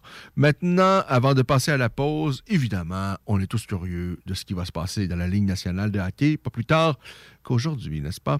Euh, alors, les Oilers d'Edmonton, présentement, affrontent les Jets. Ça se passe à Winnipeg. Nous sommes en deuxième période. Les Oilers ont pris les, euh, les devants. Alors, les Oilers 1, les Jets de Winnipeg 0, c'est la marque pour l'instant. Zach Hyman inscrit son 17e de la saison. Euh, le Connor McDavid a amassé une mention d'assistance sur le but. C'est sa 40e, 44e passe cette saison pour le Canadien Connor McDavid. Les Browns de Boston affrontent les Sénateurs d'Ottawa. La rencontre débute à 19h. Ça se passe à Ottawa. Les Blues de Saint-Louis face aux Maple Leafs. Ça se passe à Toronto. Les Kings de Los Angeles visitent euh, les Coyotes à Phoenix. On a les Ducks d'Anaheim qui seront à Vancouver. Les Kraken de Seattle face aux Flames à Calgary et l'Avalanche du Colorado affrontait un peu plus tôt les Sabres de Buffalo et l'Avalanche a gagné par la marque de 5-3. McKinnon a inscrit son 11e, notamment de, euh, euh, de la présente euh, campagne, n'est-ce pas? Alors, pour ce qui est des Canadiens de Montréal, demain, dimanche, en après-midi, les Canadiens visitent New York pour y affronter les Highlanders. Est-ce que Martin Saint-Louis sera en mesure de mener sa troupe à une deuxième victoire consécutive? Imaginez ce que ce serait d'aligner deux victoires de suite pour les Canadiens cette saison. Ce serait un, exploit. Je vous rappelle que les Canadiens, pour l'instant, on a dépassé mi-chemin de la saison. Ils ont neuf petites victoires pour l'instant. Euh, c'est pas beaucoup, ça. C'est pas beaucoup. Alors, pause, au retour, on revient. Vous écoutez La Voix des guerriers, votre émission d'actualité sur le monde des sports de combat. Alors, euh, on est de retour dans quelques instants. Économiser sur vos assurances, c'est simple. Clicassure.com. Complétez votre demande de soumission en moins de 5 minutes. Elle sera transmise à plusieurs assureurs et courtiers. Et sachant qu'ils sont en compétition, ils vous offriront leur meilleur prix. Visitez clicassure.com pour économiser. C'est déjà commencé le patron embauche pour le camp de jour Néo cet été. Ah oui, ça me tente. J'ai juste des bons souvenirs de mes étés au camp. Là, je serais payé. Hmm. Imagine, une belle gang, du fun en masse, c'est bien payé, puis en plus, t'as toutes tes soirs et tes week-ends. Puis il me semble que je te vois bien passer l'été à jouer dehors. C'est décidé, ma job cet été, ce sera le camp Néo du Patro de Lévis. Je suis déjà sur le site du Patro. Il y a différents postes et puis c'est super simple d'appliquer. Rentre au patrolévis.com ou encore sur la page Facebook du camp Néo et rejoins l'équipe en deux clics. On a vu Castor, Mélile, Pit Caribou, Alpha, Noctem, Lasso. Non, Marcus, tu fais là? Est-ce que t'as la tourette de la microbrasserie? Ouais, un peu, parce que là, c'est plein de bières que je vais déguster pendant mes vacances. Puis là, ben, je veux m'en souvenir lesquelles, puis où, puis quand. Non, casse-toi pas la tête. Là. Va au dépanneur Lisette. 354 des Ruisseaux à Pintante. Ils ont 900 produits de microbrasserie. Tu vas la retrouver, ta bière. Inquiète-toi pas. Quand je peux apprendre? Quand tu veux, Marcus. Quand tu veux. Ouais, quand tu veux. Ah, vous avez raison. La place, c'est le dépanneur Lisette, au 354 Avenue des Ruisseaux à Pintante. Je vais faire un petit like sur leur page Facebook pour être au courant des nouveaux arrivages. Tu cherches une job payante ou tu désires changer de carrière pour un emploi plus motivant avec un excellent taux de placement? La solution Aviron Québec. Aviron Québec t'offre des formations qui, en l'espace d'un an seulement, peuvent changer ta vie. Les DEP en soudage-montage et en soutien informatique font partie des diplômes les plus en demande en ce moment sur le marché du travail. Chez Aviron Québec, tout est pensé avec un seul objectif en tête, que votre formation vous aide à trouver un emploi rapidement dans les jobs les plus en demande. Faites vite, il est encore temps de s'inscrire pour la session d'hiver. Tous les détails sur avironquebec.com 418 529 1321. Aviron bâti chez nous ton avenir. Venez découvrir notre boutique Histoire de Bulle au 5209 Boulevard Guillaume Couture à Lévis. Produit de soins corporels de première qualité, entièrement produit à notre succursale de Saint-Georges. Que ce soit pour vous gâter ou pour un cadeau, Histoire de Bulle est l'endroit par excellence. Histoiredebulle.com Rénover cet hiver avec le groupe DBL, votre expert en toiture et construction à Québec et Lévis. Pourquoi attendre à l'été pour rénover? La rénovation intérieure peut se faire dans le confort et ce même cet hiver. Vous pensez refaire votre salle de bain, aménager votre sous-sol ou simplement embellir votre résidence ou votre commerce? Groupe DBL dépassera vos attentes par l'engagement de ses équipes hautement qualifiées en n'utilisant que des produits de performance supérieure. Groupe DBL cumule plus de 40 ans d'expérience. Planifiez vos projets dès maintenant en contactant Groupe DBL au 418 681 2522 ou en ligne à groupedbl.com. Alors, nous sommes de retour à La Voix des guerriers, n'est-ce pas? Votre émission sur l'actualité du monde des sports de combat. Ce n'est pas tout. La Voix des guerriers ne se résume pas à ça. Puisqu'on est en direct, eh bien, on suit également ce qui se passe dans l'actualité.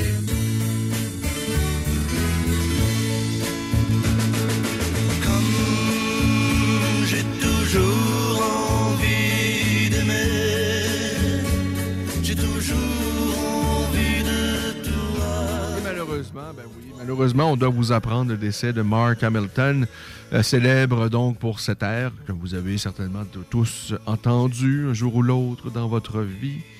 Alors, euh, Mark Hamilton n'est plus, il est euh, décédé, c'est ce qu'a confirmé la presse qui a obtenu, bon, qui a la, obtenu la confirmation auprès de la famille de Mark Hamilton qui décède à l'âge de, so- de 78 ans. Euh, il est mort de la COVID-19, c'est ce que rapporte euh, donc Léa Carrier de la presse. Maintenant, ben, revenons évidemment au monde des sports de combat et à l'UFC. Revenons sur ce qui s'est passé la semaine dernière au sein de l'UFC avec la présentation de l'UFC 271, n'est-ce pas? Alors, euh, qu'est-ce que les principaux euh, artisans de l'UFC 271 avaient à dire dans un premier temps. Donc, on écoute, euh, on va écouter euh, le gagnant du combat principal, nul autre que le champion des 185 livres de l'UFC, Israël, Israël Adesanya, qui avait ceci à dire en conférence de presse suite au combat. Um, I know you're always heavily critical of yourself, um, but as you sit there right now, how do you feel about your performance this evening? Seven out of ten. Not bad. Good night in office. Good chess match? Bon, alors vous avez entendu euh, Israël content de sa performance, sans plus, euh, que je dis- qu'a mentionné que c'était un, que ça a été un, un peu un jeu d'échecs ce combat, et je pense que c'est bien résumé. Euh, c'est pour ça que ça n'a peut-être pas été très très excitant, mais bon, une belle victoire. And I am here and still champion Israel Adesanya. That's 11 wins in a row. I gotta believe you're satisfied with that performance. Alors ça, c'est un entretien qu'il a eu avec une journaliste suite à sa victoire. Bon, elle parle de 11, une 11e victoire consécutive. Évidemment, ça, c'est à 185 livres parce que, bon, il n'y a pas si longtemps, euh, Israël Adesanya a fait une petite saucette à 205. Ça n'a pas été très euh, payant. Il s'était incliné. Donc, c'est pas 11 victoires de suite, peut-être à 185, mais bon, euh, il faut également mentionner qu'il y a eu une courte parenthèse à 205 où il a été défait. By round because um yeah he he wasn't um, as urgent as we thought he would be in the third, fourth, and fifth round because you know he knew he was down. We knew he was down, especially after the first round. So yeah, he wasn't as urgent. So we just uh, yeah played it safe. Were you surprised that he felt that he had done enough to win the fight? I'm not sure if you heard his post-fight. He did. He, he when he uh, had his post-fight interview with with DC, he said he felt like he had done enough. But clearly, you saw the fight differently, and we saw the fight differently from our perspective. Oh, definitely. Uh, uh, he might have been sipping what Vittori sipping because yeah, he didn't do enough to win this fight. Um, yeah, I didn't. Alors, bon, là, on- la discussion avec Israël, c'est au sujet euh, de d'un Whittaker qui, lui, a mentionné qu'il croyait avoir remporté le combat. Mais bon, ça, euh, c'est rare qu'un combattant qui va admettre qu'il ne méritait pas la victoire euh, suite à une décision, surtout dans un combat qui a été relativement serré. Mais bon, moi, à mes yeux, euh, Adesanya a gagné pas facilement, mais ça- j'ai envie de dire, sans mettre la- la pédale au plancher, il est allé chercher la victoire Israël Adesanya euh, sans trop, trop, trop d'efforts. Ça n'a pas été la plus grande performance de sa vie.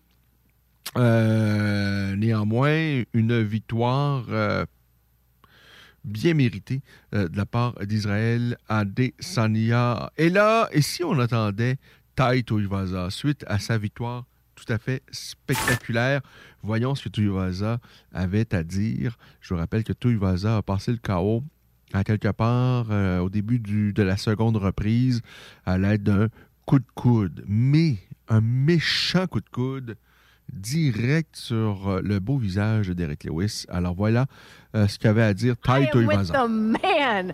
That is five in a row, five knockouts in a row, and you, most importantly, just knocked out Derek Lewis in Houston, Texas. It doesn't get better than that. Yeah, uh, I believed in myself. I knew it was going to happen. Um, and yeah, what a feeling. I did it. You knew it would go down like that? Uh, like I said, I got a good team around me, and I, I knew that was in uh, that was on the cards. Yeah. Like I said, it was going to be my head or his head. You did grapple early, though. I mean, you were you put up I against the cage. grappled. Well, you put him against the cage. I got taken down. You clinched up. You clinched up. Well, I was getting to that. Yeah. You clinched up with him a little bit. Were you were you looking to wear him out at least early in the in the first round there? Uh, it's Derek Lewis. He's the knockout king. I can't uh, can't stay too far away or, or too far in. You know what I mean? It's either it's either one in or out, and uh, that was one thing my coach was drilling into me. You know what I mean? So it was in. You're either in and you're in, or you're out. Stay out. And speaking of the takedown, he he lands an inside trip. Where did that take you by surprise? Yeah, uh, we were swinging and banging, and then uh, I got taken down. Listen. it- Alors ça, ça en a surpris plus un lorsque Derek Lewis a amené le combat au sol face à Tuivasa. Et, Lewis a connu un bon premier round euh, lorsqu'il a amené son adversaire au sol. Et lorsque Tuivasa s'est relevé, il y a un moment où Lewis lui a lancé des bombes, mais des bombes!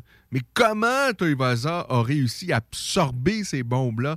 C'est incroyable. Je vous rappelle qu'il n'y a personne qui a obtenu plus de KO chez les poids lourds à, l'UFC que Derek Lewis. Euh, le gars, il frappe, mais euh, comme une mule.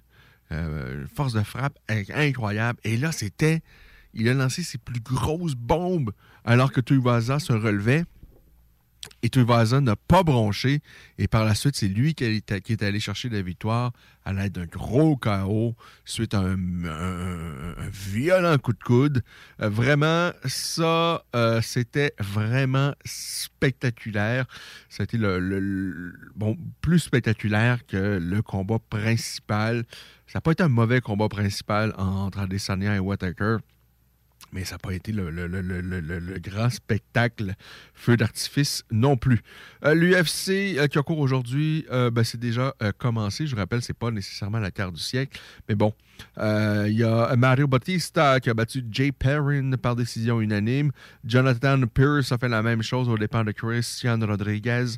Et on aura un peu plus tard, notamment, je vous rappelle, euh, il y a euh, Jonathan Buckley face à Abdul Razak Al-Rassan. Ça, ça devrait être intéressant chez les 185 livres. On a un vieux routier, Jim Miller. Euh, on a Kyle Dykehouse euh, également, qui sera de la partie. Kyle Dykehouse, donc, qui y sera, n'est-ce pas?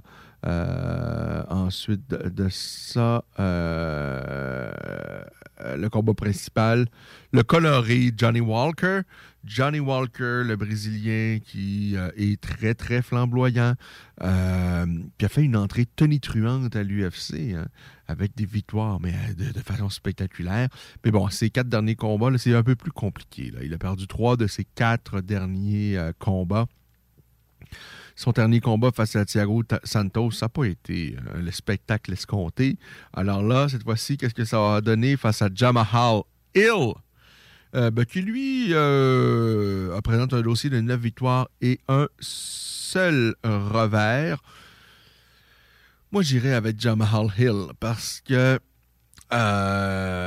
quoique Johnny Walker, il est toujours dangereux, mais Johnny Walker, c'est un étrange personnage. Euh, c'est peut-être le gars le plus intelligent au monde dans la vie de tous les jours. Je ne sais pas, je ne le connais pas. Mais dans la cage, on va se le dire, c'est pas, pas le plus brillant. Euh, Il y a un Français également qui y sera, qui on a déjà parlé d'ailleurs ici à La Voix des Guerriers, c'est Alan Bodo, un partenaire d'entraînement de Cyril Gann. Et ça, c'est sur la carte principale. Ouh! C'est, dire que c'est pas la, grande carte euh, aujourd'hui de l'UFC. Alors, Alan Bodo, euh, je dirais que lui doit absolument gagner le combat, sinon ça, ça sera bye-bye. hein. Euh, lui joue son poste à l'UFC ce soir face à Parker Porter qui euh, présente un dossier de 11 victoires et 6 revers. Alors, euh, ben, c'est cela pour ce qui est de l'UFC d'aujourd'hui. Rien d'exceptionnel, mais quand même, comme d'habitude, des petites choses intéressantes. Je rappelle que la semaine prochaine, Makachev devait affronter Benil Dariush. Dariush étant blessé, il y en a un qui a levé la main, c'est Bobby Green. Vous allez me dire, Bobby Green, mais il vient de gagner la semaine dernière face à Asparat. Ben oui, il vient de gagner. Et deux semaines après avoir battu le sociétaire du Tristar, euh, Nasrast Astiparast, eh bien, Bobby Green retourne dans la cage pour affronter l'un des meilleurs grappleurs de la division. euh, Islam Makachev. Peut-être pas la décision la plus brillante, mais très, très couillue, il faut quand même l'admettre. Le Canadien Misha Sirkunov également, il sera la semaine prochaine. Misha qui a connu des bons moments à l'UFC, mais là, c'est plus compliqué. Là. Misha, euh, plus compliqué, plus compliqué. Euh, je vais vous dire qu'il avait connu 2015-2016, ça allait bien. Il a enchaîné 3-4 victoires à l'UFC, mais depuis, euh, depuis c'est 1, 2, 3, 4, 5, 5 victoires, 7 défaites à ses 12 derniers combats. Plus compliqué pour Misha Sirkunov, qui est plus un jeune homme du printemps. Il a 34 ans et j'ai envie de dire qu'il joue probablement son poste, lui, la semaine prochaine à l'UFC. Euh, on a également. euh, il y aura un Français également en action en, en la semaine prochaine, Fares Ziam. L'UFC 272, eh bien lui, je l'attends, mais avec impatience. Parce qu'on aura Colby Covington face à Georgie Masvidal. Et ça, ça, c'est excitant. Parce qu'on a deux vrais anciens amis des vrais amis. Pas seulement partenaires d'entraînement, puis on se croise une fois de temps en temps. Ils étaient de bons, plus que de bons amis, là. C'était, ils habitaient ensemble. L'un coachait l'autre. Souvent, il assurait le coin lorsqu'ils combattaient et vice-versa. Alors, la- ça, c'est pas la semaine prochaine, c'est le 5 mars. Ça arrive quand même rapidement. Raphaël Dos Anjos, également, il sera face à un Raphaël Fiziev. Je pense que Fiziev va aller chercher la victoire, mais c'est un combat quand même intéressant. Mais tout ça pour dire que Covington et Masvidal, ça, ça me titille au plus haut point. Et les deux ont beaucoup, beaucoup, il y a beaucoup à jouer dans ce combat-là. Euh, le gagnant euh, va, euh, va aller chercher une victoire ultra importante. Et le perdant, ça va être difficile. Ça va être difficile. D'autant plus si c'est Masvidal, j'ai envie de dire. Edson Barboza face à Bryce Mitchell. Toujours intéressant de voir Edson Barboza combattre. Moi, je suis un fan de Barboza. Je considère que c'est peut-être l'une des meilleures jambes, euh, l'une des meilleures paires de, jambes de l'UFC. Des gens excessivement rapides, des coups de pied, là, sans avertissement. Mais bon, euh, quand même, il prend un peu d'âge, là, l'ami euh, Edson. Il a dépassé la mi-trentaine. Il a descendu chez les 145 livres. Euh, Lui qui a connu passablement de succès à 155, mais arrivait pas à battre rien de proche du top 5, j'ai envie de dire. Autour, ça allait plutôt bien, mais dans le top 5, ça passait pas. Et à 145, malheureusement pour lui, c'est sensiblement le même résultat. Alors, c'est un bon combattant, mais pour l'heure, malheureusement, j'ai envie de dire que Edson Barboza, c'est juste un combattant qui nous permet de jauger ses adversaires. Euh, je pense pas qu'on peut aspirer à rien de plus de lui. Et, surtout que, bon, il, est- a 36 ans maintenant. Kevin Holland face à Alex Oliveira, ça, c'est intéressant. Holland descend à 170 livres et je pense que c'est une bonne décision de son côté. Euh, ce Holland-là, il a été fort occupé en 2020 où il était allé disputer euh, cinq combats, si ma mémoire est bonne. Euh, oui, il avait battu en 2020, il a battu Anthony Hernandez, Joaquin Buckley, Darren Stewart, Charlie euh, Ontiveros et puis Ronaldo Souza. Alors, une année 2020 incroyable. Mais depuis, c'est compliqué. Il n'y a, pas- a pas de victoire depuis. Alors, euh, il a perdu face à Brunson et euh, Vettori en 2021 et dans son troisième combat en 2021. Mais le- le combat a dû être arrêté suite à un choc à la tête. Euh, on avait arrêté le euh, combat. Choc à la évidemment, accidentel, tête, contre tête. Euh, on avait arrêté le combat. Alors, là, on descend de catégorie de poids. pour Kevin Holland, il est charismatique, il, il est divertissant, mais il a une lutte très ordinaire. C'est un peu la problématique. Et debout, et debout, c'est rien d'exceptionnel, mais c'est intéressant à voir, mais c'est pas une grosse, grosse force de frappe. Euh, mais j'ai envie de dire qu'il y a de la recherche, il y a, il y a de la variété par contre. Il est intéressant à voir évoluer. Et ça c'est vraiment un combat intéressant, celui-là, entre Kevin Holland et Alex Oliveira. Je vous rappelle, ça, c'est le 5 mars prochain. Chez les poids lourds, on aura Spivak face à Greg Hardy pas méchant. Euh, donc, à suivre chez les gros garçons, ça c'est le 5 mars toujours. Alors, c'est pas mal ça. Si on regarde un peu plus loin, le 12 mars, Thiago Santos sera en action. Et Santos, je l'aime bien, mais il me semble que c'est plus l'ombre de lui-même depuis sa défaite face à John Jones, où il avait disputé tout un combat. Malheureusement, euh, il avait les deux genoux euh, bien amochés. Je pense un des deux en début de combat et les deux à la fin du combat. Il y a eu des opérations. Et depuis, il me semble que c'est plus le même. Bon, même s'il a battu Johnny Walker, mais c'était dans un combat qui était tout sauf enivrant. Alex Pereira, grand, grand kickboxer, champion du Glory. D'ailleurs, il a disposé à deux reprises, une des deux fois par KO d'Israël Adesanya, parce qu'Adesanya a combattu au Glory, euh, une organisation de kickboxing. Et maintenant, bien, Alex Pereira est venu rejoindre Adesanya dans le monde des arts martiaux mixtes. Qui plus est, il est à l'UFC. Il a gagné son premier combat de façon spectaculaire à l'aide d'un coup de genou à la volée. Et là, il va affronter un compatriote, Bruno Silva. Alors ça, c'est le 12 euh, mars prochain à suivre avec grand intérêt la suite de, l'aventure pour Alex Pereira. Euh, je vous rappelle quand même, il vient du kickboxing. Ça a été, euh, on a vu quand même des failles dans son jeu, euh, même s'il a gagné son premier combat à l'UFC de façon spectaculaire. C'est sûr qu'au sol et à la lutte, c'est pas nécessairement. ça va être compliqué pour lui s'il affronte de gros lutteurs. Mais pour l'instant, en fait, en, Bruno Silva, c'est pas ce qu'on lui présente, évidemment. Ça va être une confrontation quand même intéressante. Le 19 avril, l'UFC euh, doit enfin se rendre en Angleterre où on retrouvera Alexander Volkov face à Thomas Pinal. Intéressant. hein? Euh, Dan Hooker doit être de la partie également pour affronter Arnold Allen. On a Gunnar Nelson également qui doit être sur cette carte. Gunnar Nelson, euh, coéquipier de nul autre que euh, Conor McGregor. Euh, lui, ça fait un petit moment qu'on ne l'a pas vu depuis 2019 où il s'était incliné face à Gilbert Byrne. Alors enfin, il est de retour. Le euh, Conor Nelson en question. Curtis Blades face à Chris Dawkins. Alors, c'est évidemment l'autre Dawkins, c'est son deux frères, c'est des poids lourds. Donc, face à Curtis Blades, c'est euh, le 26 mars prochain.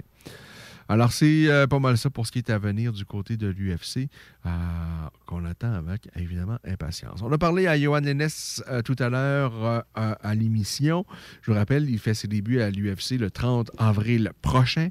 Vous avez manqué un bout, l'entièreté, ou vous voulez réentendre Johan Lennes, eh bien, sachez que toute la programmation de, CJ de CJMD euh, est disponible en balado-diffusion. Simplement vous rendre sur euh, le merveilleux site web de la station ou sur votre plateforme là, euh, d'écoute préférée, que ce soit Google Podcast et toutes ces affaires-là. là. donc, je ne pourrai tout énumérer, mais bon, on est à peu près partout.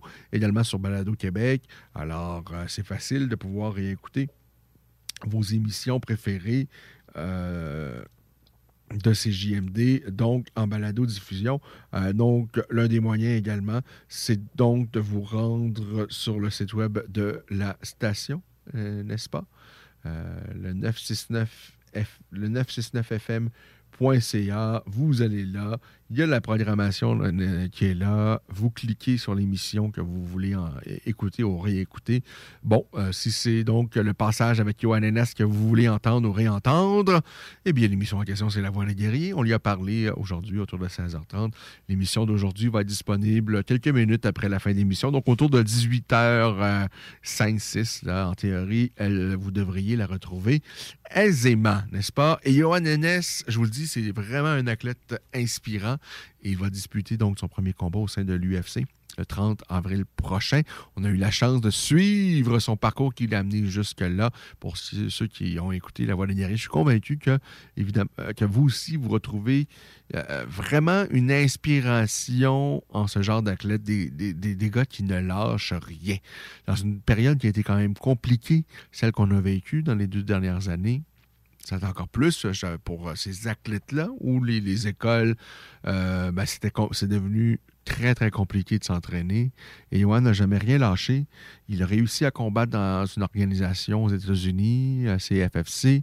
Euh, il a réussi à obtenir, à gagner sa chance pour combattre au sein des, des, Dana White Contender Series. Il a gagné son combat de façon spectaculaire.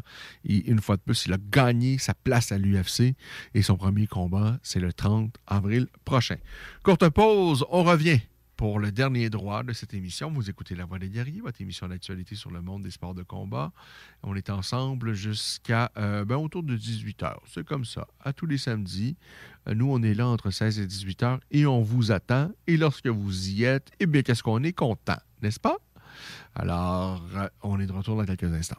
Vapking est la meilleure boutique pour les articles de vapoteurs au Québec. Diversité, qualité et bien sûr les plus bas prix. Vapking Saint-Romuald, Lévis, Lauson, Saint-Nicolas et Sainte-Marie. Vapking, je l'étudie, Vapking! Vapking, je l'étudie, Vapking! Vapking! Garage les pièces CRS. Sur la rue Maurice-Bois à Québec. La fiabilité même, sans payer pour un grand brand pour rien. Garage les pièces CRS. Depuis 1991, on fait toutes les marques. On met votre véhicule en marche au meilleur prix. Pas de cassage de tête. La mécanique au meilleur rapport qualité-prix. C'est Garage les pièces CRS.com. Right now, I just want you. Right now, right now, I just want you. Right now, right now, I just want you. Right now, right now, I just want you. Right now, nice packed down, I'm shining, no lighthouse. You ask me, I'm right now, I'm up late, no night out. My shorty, she naughty. I put her on timeout. Go OT, she fly out. She House. I walk in, she lie down. I Gucci, my lifestyle. Tomorrow,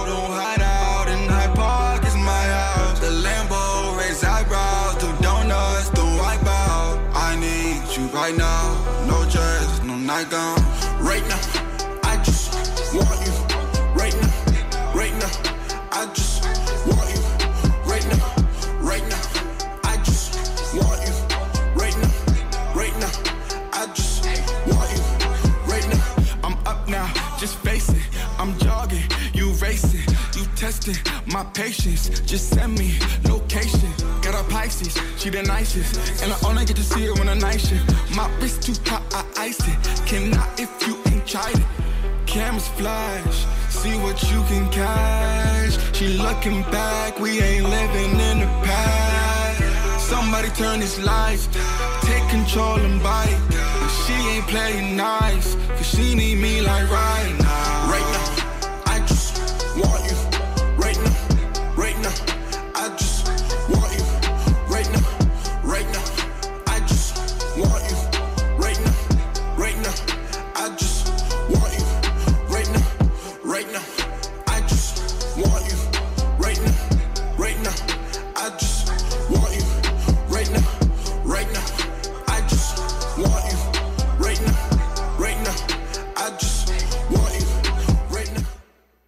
Économiser sur vos assurances, c'est simple. Clicassure.com. Complétez votre demande de soumission en moins de 5 minutes. Elle sera transmise à plusieurs assureurs et courtiers. Et sachant qu'ils sont en compétition, ils vous offriront leur meilleur prix. Visitez clicassure.com pour économiser.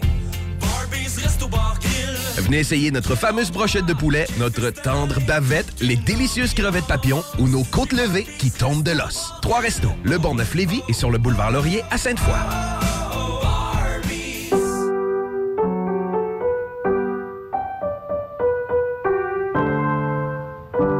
Cette pièce de piano peut vous sembler bien banale. À moins que l'on vous dise que c'est Jeanne, encore prof à 81 ans, qui l'a apprise à la petite Chloé lors de ses cours cette semaine. Le Québec est riche de ses aînés. Reconnaissons leur contribution. Un message du gouvernement du Québec. Satire Productions veut que tu te joignes à son équipe croissante dans le domaine de l'audiovisuel. Dans la région, nous sommes la grosse boîte événementielle à l'échelle humaine. Commis d'entrepôt, technicien audiovisuel, sonorisateur, éclairagiste, si t'es motivé à te joindre à une équipe en action, nos besoins sont grands. Chez Satire, on te paye et on t'offre des conditions à ta juste valeur qui rendront tes amis techniciens jaloux. Visite l'onglet carrière au satirproduction.com pour postuler dans une entreprise tripante aux valeurs humaines. Satireproduction.com À CJMD, on est intellectuellement libre. Real hip hop, not about your little chain. CGM2, c'est l'alternative radio. Non, genre. Alors, dans le der- dernier droit de l'émission, euh, un petit mot sur les Jeux olympiques. Ça se conclut dans les prochaines heures. On a encore peut-être quelques euh, chances de médailles pour ce qui est du Canada, qui a récolté quand même une coquette somme de 25 médailles jusqu'à maintenant à ces Jeux à 2022. Donc, notamment donc en bob à 4, en bobsleigh, le Canada a peut-être l'opportunité d'aller chercher une médaille, d'arracher une médaille à l'Allemagne. Pour l'instant, après deux manches, L'Allemagne occupe la première, la deuxième et la, trois, euh, et la quatrième position avec euh, leurs euh, équipes. Le Canada, tant qu'à eux, ben, ils sont troisième jusqu'à maintenant. Alors, on peut espérer peut-être aller chercher une médaille en bobsleigh à 4. Il y aura le 30 km libre chez les femmes pour ce qui est du ski de fond. Euh, la troisième manche là, pour le bobsleigh à 4, c'est à 20h30 à l'heure euh, d'ici. Donc, euh, si vous voulez suivre cela, pour ce qui est du ski de fond, bon, ce sera cette nuit là autour d'une heure 30. Il y a le bobsleigh à deux chez les femmes, quatrième manche. Ça, ça doit se passer aujourd'hui. En fait, c'est déjà terminé. Le Canada a terminé en sixième position. On a euh, deux équipes de l'Allemagne qui ont remporté l'or et par la suite euh, l'argent. Les États-Unis sont allés chercher, tant qu'à eux, la troisième, euh, position, donc la médaille de bronze. Ensuite de ça, en patinage artistique, euh, pour le couple, la Chine est allée chercher la médaille d'or. Ensuite, deux équipes qui représentaient la Russe. En fait, trois équipes ont, pris de la Russie qui ont complété en deuxième, troisième et euh, quatrième euh, position. Pour ce qui est de l'équipe canadienne, eh bien, elle euh, s- a conclu donc avec la douzième position. Euh, donc, si on poursuit ensuite de ça, euh, c'est pas mal ça pour ce qui est des Olympiques. Évidemment, ça tire à, la. à- ça, se termine là, incessamment dans les prochaines heures. Euh, pour ce qui est de ces Olympiades, je vous rappelle, le Canada, 25 médailles. C'est quand même euh, une belle récolte pour le Canada. 25 médailles, dont 4 médailles d'or. 8 d'argent et 13 médailles de bronze. Euh, la Norvège qui trône au, sommet avec 35 médailles au total, 15, dont 15 médailles d'or. L'Allemagne a 24 médailles, euh, vont, surtout en bobsleigh. Là, vous avez vu, euh, ils sont très forts dans le bobsleigh, l'Allemagne. La Chine, ils ont beau être euh, un milliard et plus, c'est 15 médailles jusqu'à maintenant, mais ils sont devant le Canada parce qu'ils ont euh, bon, euh, quand même 9 médailles d'or. Pour ce qui est des États-Unis, une récolte correcte, 24 médailles, mais au total, on a quand même plus de médailles que, les Américains. Mais les Américains en ont 8 d'or, donc le double de médailles d'or que le Canada. Mais 25 médailles pour le Canada, c'est quand même plutôt impressionnant. Marie-Philippe Poulain, qui a participé encore une fois aux Olympiques pour l'équipe canadienne de hockey, qui est allé chercher, qui a mené les siens à aller chercher une médaille d'or. Il y a les Lions de Trois-Rivières et son euh, dirigeant, Marc-André euh, Bergeron, qui s'est prononcé hier, en fait, ou dans les dernières heures, pour dire qu'il était intéressé à inviter Marie-Philippe Poulain à, à joindre l'équipe et peut-être lui donner une chance. Bien, cette dernière a communiqué que ça ne l'intéressait pas. Ça ne l'intéresse pas. Et sincèrement, euh, bon, je pense que du côté de l'équipe de Trois-Rivières, on voulait se faire un peu de pub, là. C'était un petit coup marketing, mais Marie-Philippe Poulain, aussi bonne soit-elle, euh, moi, j'ai j'ai regardé juste, euh, je pense que c'était son premier but, a- le but qu'elle a marqué dans la finale. Euh, c'est une, euh, une joueuse d'exception. C'est une très bonne joueuse de hockey.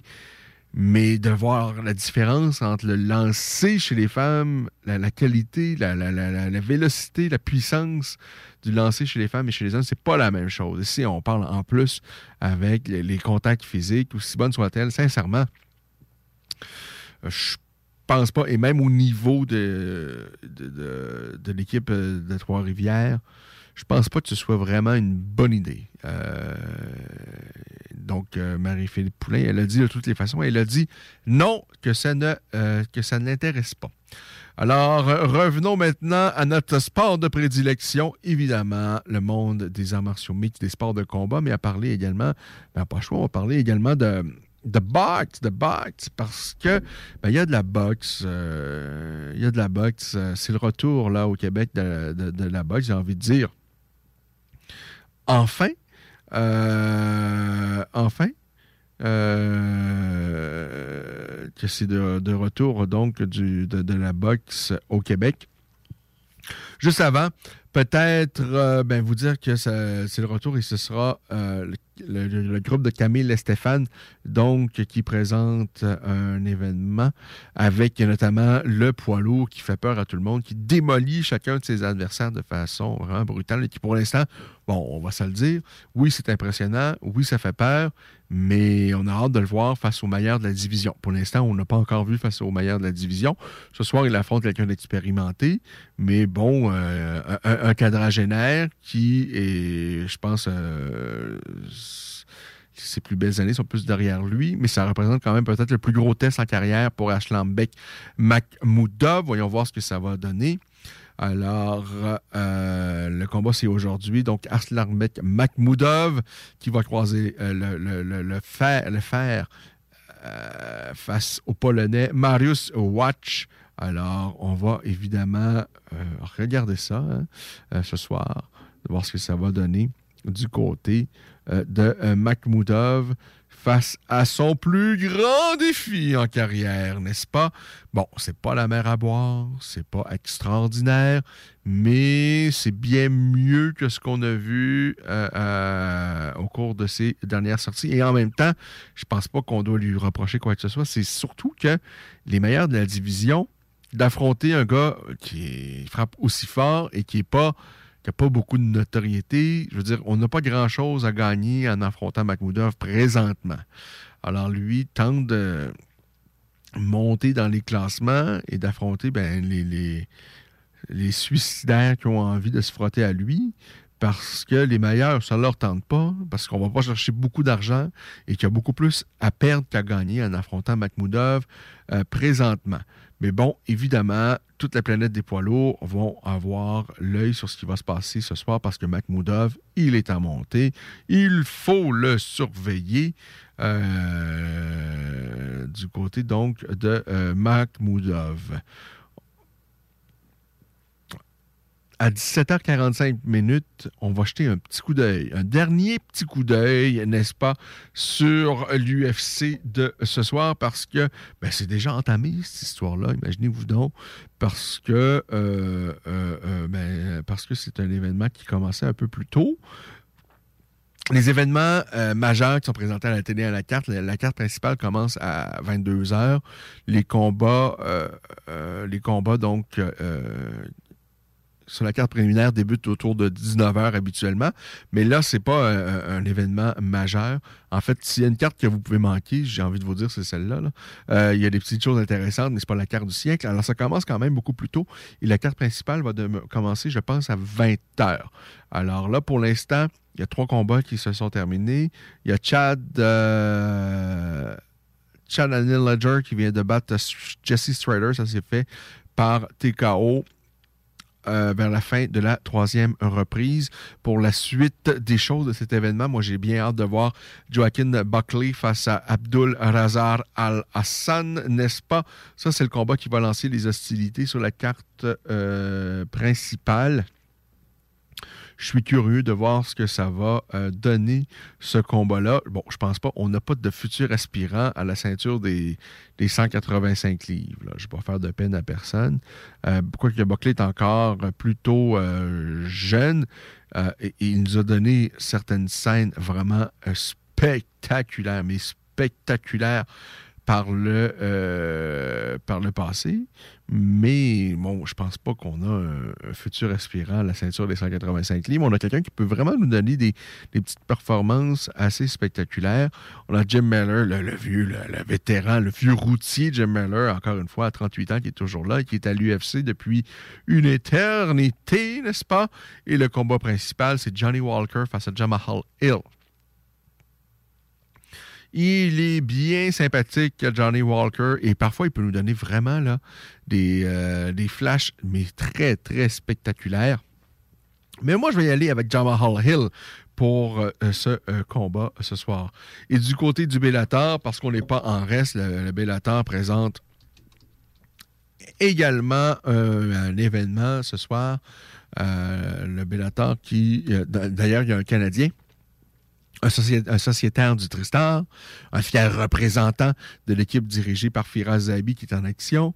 J'ai hâte de le voir parce qu'on le voit trop peu souvent, mais il est bon. On me dit tellement de belles choses sur lui parmi ses partenaires d'entraînement. Mais là, il a 32 ans, Mandel Nalo. J'espère que là, en 2022, on met le pied sur l'accélérateur. Surtout si ça se passe bien ce soir face à Nick Brown, parce que, euh, écoutez, c'est 8 victoires, une défaite pour Mandel Nalo. Donc, c'est 9 combats. Il a débuté sa carrière en 2012. En un combat par année, à un moment donné, j'ai envie de dire, euh, si tu veux aller... le- Parce que là, euh, t'attends quoi, là? Ce sera pas à 40 ans que ça va être le temps. là. C'est c'est là. C'est là. euh, même que moi, j'aurais aimé le voir plus souvent. Euh, en fait, je sais pas pourquoi on l'a vu sous- aussi peu souvent. Est-ce que c'est des blessures récurrentes? Moi, c'est pas ce que j'entends nécessairement. Euh, alors, je ne sais pas. Et j'ai le même discours à propos de son, compatri- de son euh, coéquipier. Ayman Zabi, qu'on voit également beaucoup trop peu souvent, mais qui sont. Les gars débordent de talent. Mais à un moment donné, il faut mettre le pied sur l'accélérateur et prendre des risques. J'ai bien hâte de voir donc le combat de Mandel Nalo ce soir, qui va croiser le fer avec Nick Brown, qui présente un beau dossier quand même de 12 victoires et un seul revers. Pour ce qui est du reste de la carte, il y a Koreshkov. J'ai pas envie de manquer ça. Koreshkov, qui est en, en action face à Chance Around Country, euh, qui, euh, lui, a combattu à l'UFC pendant quelques temps qui est euh, un bon combattant, mais Koreshkov debout peut vraiment être spectaculaire. J'ai bien hâte de voir ce que ça va donner. Neyman Gracie, qui est vraiment qui est pas comme Koreshkov. C'est pas nécessairement sa force, pas debout, mais par contre au sol, il est très très dangereux. Il va affronter Logan Sterling. Alors voilà, il y a Adam Piccolotti, Piccolotti également face à Georgi euh, n'est-ce pas? Euh, sur cette carte. Alors, c'est pas mal ça pour ce qui est du euh, Bellator. Ah oui, j'ai oublié de vous parler de ça. Et je m'en veux terriblement. On vous en a parlé dans les dernières semaines. On, a même discuté avec la principale intéressée. Et bien, ben oui, ben oui, ben oui, notre petite Jade, la petite fille de Québec, Jade Masson Wong, la petite fille de Québec qui, bon, s'est expatriée pour l'instant aux États-Unis. Mais elle, c'est une fille de Québec. Pour les gens un peu plus âgés, là, euh, je dirais qu'ils ont peut-être la cinquantaine ici, euh, dans la région de Québec. Son grand-père, c'était Sam Wong, le, restaurant, qui était un restaurant mythique qui n'existe plus depuis bon nombre d'années, mais euh, chez Sam Wong, qui était sur le chemin Sainte-Foy. Euh, je pense que par la suite, il y a eu. Je pense que c'était un emplacement où par la suite, il y a eu le jardin mobile qui, n'est plus là, par ailleurs. Mais dans ce coin-là, en tous les cas, à cette hauteur-là, un peu dépassé, je pense, l'hôpital La- La- La- Laval. Alors, euh, ben, Jeanne Masson-Wong, c'est une petite fille de Québec. Euh, elle s'est entraînée ici. elle a quitté pour, la pour les États-Unis il y a quelques mois. Mais c'est une, petite fille de Québec qui a fait un beau parcours quand même à l'art martiaux mixte et qui maintenant est dans le monde de la boxe à main nue. C'est pas nécessairement ma discipline de prédilection. Pas un grand fan, euh, pas vous mentir. Par contre, Jeanne Masson Wong, c'est une fille qui est, bien sympathique euh, et, on, a on, on va la suivre. On va la suivre dans ses folies. J'aurais bien aimé qu'elle continue surtout à persévérer, à perdurer et à continuer à faire son aventure en aventure mixte. Mais c'est sa vie et elle a envie de goûter à cette aventure-là de la boxe à main nue. Euh, elle a gagné son premier combat C'était vers la fin de 2021. Et là, elle va disputer son deuxième combat au sein de la Bare Knuckle Fighting Championship. Elle va affronter Kristen Vicens. Alors, euh, ben, pour ceux qui ont manqué, notre entretien avec Jeanne Masson-Wong il y a quelques semaines. Je vous invite euh, ben, à la retrouver en balado-diffusion. Euh, J'ai mis le lien. le lien, vous allez le retrouver euh, juste à défiler les dernières publications sur la page Facebook de La Voix des Guerriers. Allez là et vous allez retrouver les liens sur votre plateforme préférée, peu importe, là, pour retrouver l'entretien. Parce que je me souviens plus c'est quelle date exactement. Je pense que c'était début février, euh, au moment où on a parlé avec Jade Masson-Wong qui combat ce soir au sein de la Fuck, euh, Fighting Championship. Euh, Il y a Mike Perry, vétéran de l'UFC également, qui dispute son premier combat en boxe à main nue. Et lui, ben, j'ai envie de dire, il était fait pour ça. Alors, il est sur cette carte. On a également Chan Mendez, un ancien de l'UFC qui avait pris sa retraite, un ancien adversaire également de Conor euh, McGregor, qui est également sur cette carte-là. Alors, euh, bon, pour ceux euh, que ça intéresse, moi, sincèrement, ce qui va, ce qui pique simplement ma curiosité, ce qui attire un peu mon attention, en fait, c'est Jeanne Masson-Wong. Quand même un peu curieux de voir ce que Chan Mendez euh, va faire là. Et Mike Perry, ben, mine de rien, là, ça risque d'être spectaculaire, son combat face à Julian Lane. Moi, je vois pas trop l'intérêt de faire de la boxe à main nue. Ça se faisait par le passé. Je pense pas que ce soit nécessairement plus dangereux. Euh, par contre, évidemment, pour ces découpures, euh, c'est sûr qu'il va, y avoir- il va y avoir du sang, il va y avoir du sang, du sang, du sang, du sang. Ça, ça, c'est nul doute là-dessus, n'est-ce pas? Alors, c'est tout pour nous pour euh, ce samedi. Je vous souhaite de passer une soirée, mais dans le plaisir, dans le bonheur. Nous, on est de retour samedi prochain, 16h, mais on vous laisse, vous laisse pas comme ça, seul à l'abandon. Non, non, non. Dans un premier temps, si vous avez manqué le passage de Johan Lennes à l'émission, ben, je vous le dis, c'est disponible en balado-diffusion. Vous allez pouvoir retrouver ça facilement sur à peu près toutes les plateformes euh, d'écoute inimaginables et également sur le site de la station, le 969fm.ca. Ça va être disponible quelques minutes, dans une dizaine de minutes. Mais également, parce que là, c'est le, le, le party 969 qui arrive tranquillement pas vite pour 18 heures sur ces JMD. Alors, euh, ben, sautez sur l'occasion, n'est-ce pas? Parce que euh, ils vont vous divertir, ils vont vous mettre de la petite musique là qui va vous faire plaisir, qui va vous qui va vous redonner goût à la vie si vous êtes dans une période un peu plus compliquée parce que ça a été pas facile dans les dernières années. Eh bien, le rendez-vous euh, pour vous, c'est le 9 le- c'est le party 969. À chaque samedi soir, ils prennent les ondes, ils vous divertissent, ils vous amusent et oh, vous allez voir, ça va peut-être changer votre vie. Pour nous, bien, prochain rendez-vous, samedi prochain, 16h. D'ici là, si vous voulez vous tenir au courant euh, sur ce qui se passe dans le monde des sports de combat, eh bien, ça se passe notamment sur la page Facebook de, l'émission La Voix des guerriers. On est là, on suit ça du coin de l'œil et on se reparle, nous, samedi prochain, 16h, avec d'autres beaux et belles invités dans le monde des sports de combat. Ciao, bonne soirée.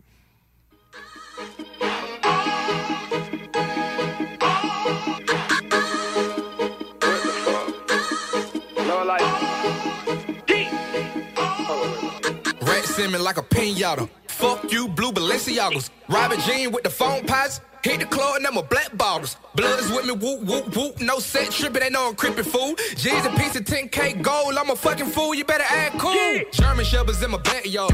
Train to kill, I was born to deal. I was on the hill, RIP till one, rest in peace, Clifford deal. But daddy back out, you don't fuck the dog. Hit the Magic City, pack it out. You hating on me, I don't give a fuck. I'm a street nigga, you can walk it out. I'm in Pittsburgh with a lot of hoes. Oh. Young nigga with a bankroll. Scrape the pot, I was in the hood. My mama stayed on Glenwood. 17 with a 38. Don't fuck around and make me 38. 24 hours out trying to get it. I been waiting on first 48. Eh?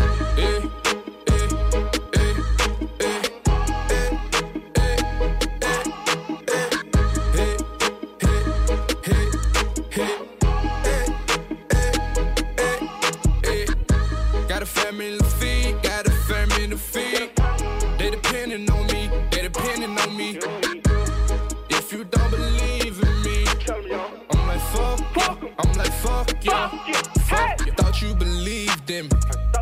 I thought you had them rats, but you got evicted. You broke. Heard you had it on you, you pin the pinch. Till I pull up, get it, get get it, get it. Rats on me like a motherfucker. Rats on me, got a rats on me. I was jet broke like a motherfucker. I was down bad, I ain't Rats on me like wow. Rats on me, got a rats on me. Fuck niggas like how. The porch. I was on the go. Mama couldn't tell me shit.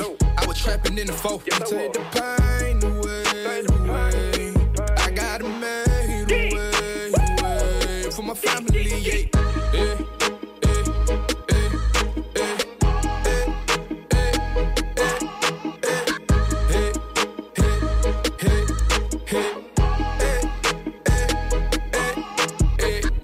Got a family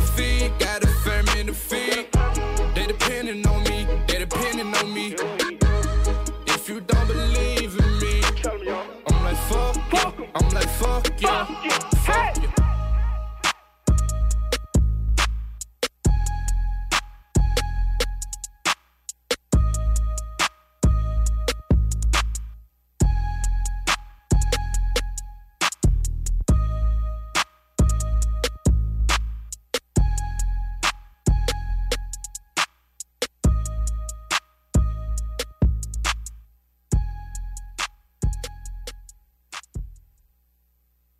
Rat me like a pinata. Fuck you, blue Balenciagos. Robin Jean with the phone pots. Hit the club and them a black bottles. Blood is with me, whoop, whoop, whoop. No set tripping, know I'm creeping fool. G's a piece of 10k gold. I'm a fucking fool, you better act cool.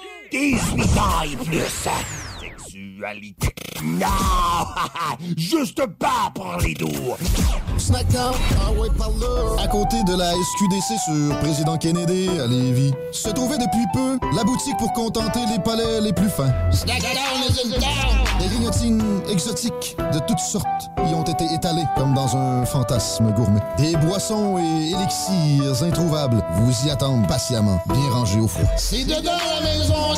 Vos tripes bouffe ne seront plus jamais les mêmes. Sur Snapchat, TikTok, Instagram, ils vécurent heureux et la bed and ah ouais, par là. C'est déjà commencé le patron embauche pour le camp de jour Néo cet été. Ah oui, ça me tente. J'ai juste des bons souvenirs de mes étés au camp. Là, je serais payé. Hmm. Imagine, une belle gang, du fun en masse, c'est bien payé, puis en plus, t'as toutes tes soirs et tes week-ends. Puis il me semble que je te vois bien passer l'été à jouer dehors. C'est décidé, ma job cet été, ce sera le camp Néo du Patro de Lévis. Je suis déjà sur le site du patro. Il y a différents postes et puis c'est super simple d'appliquer. Rentre au patrouillevie.com ou encore sur la page Facebook du Camp jour Néo et rejoins l'équipe en deux clics.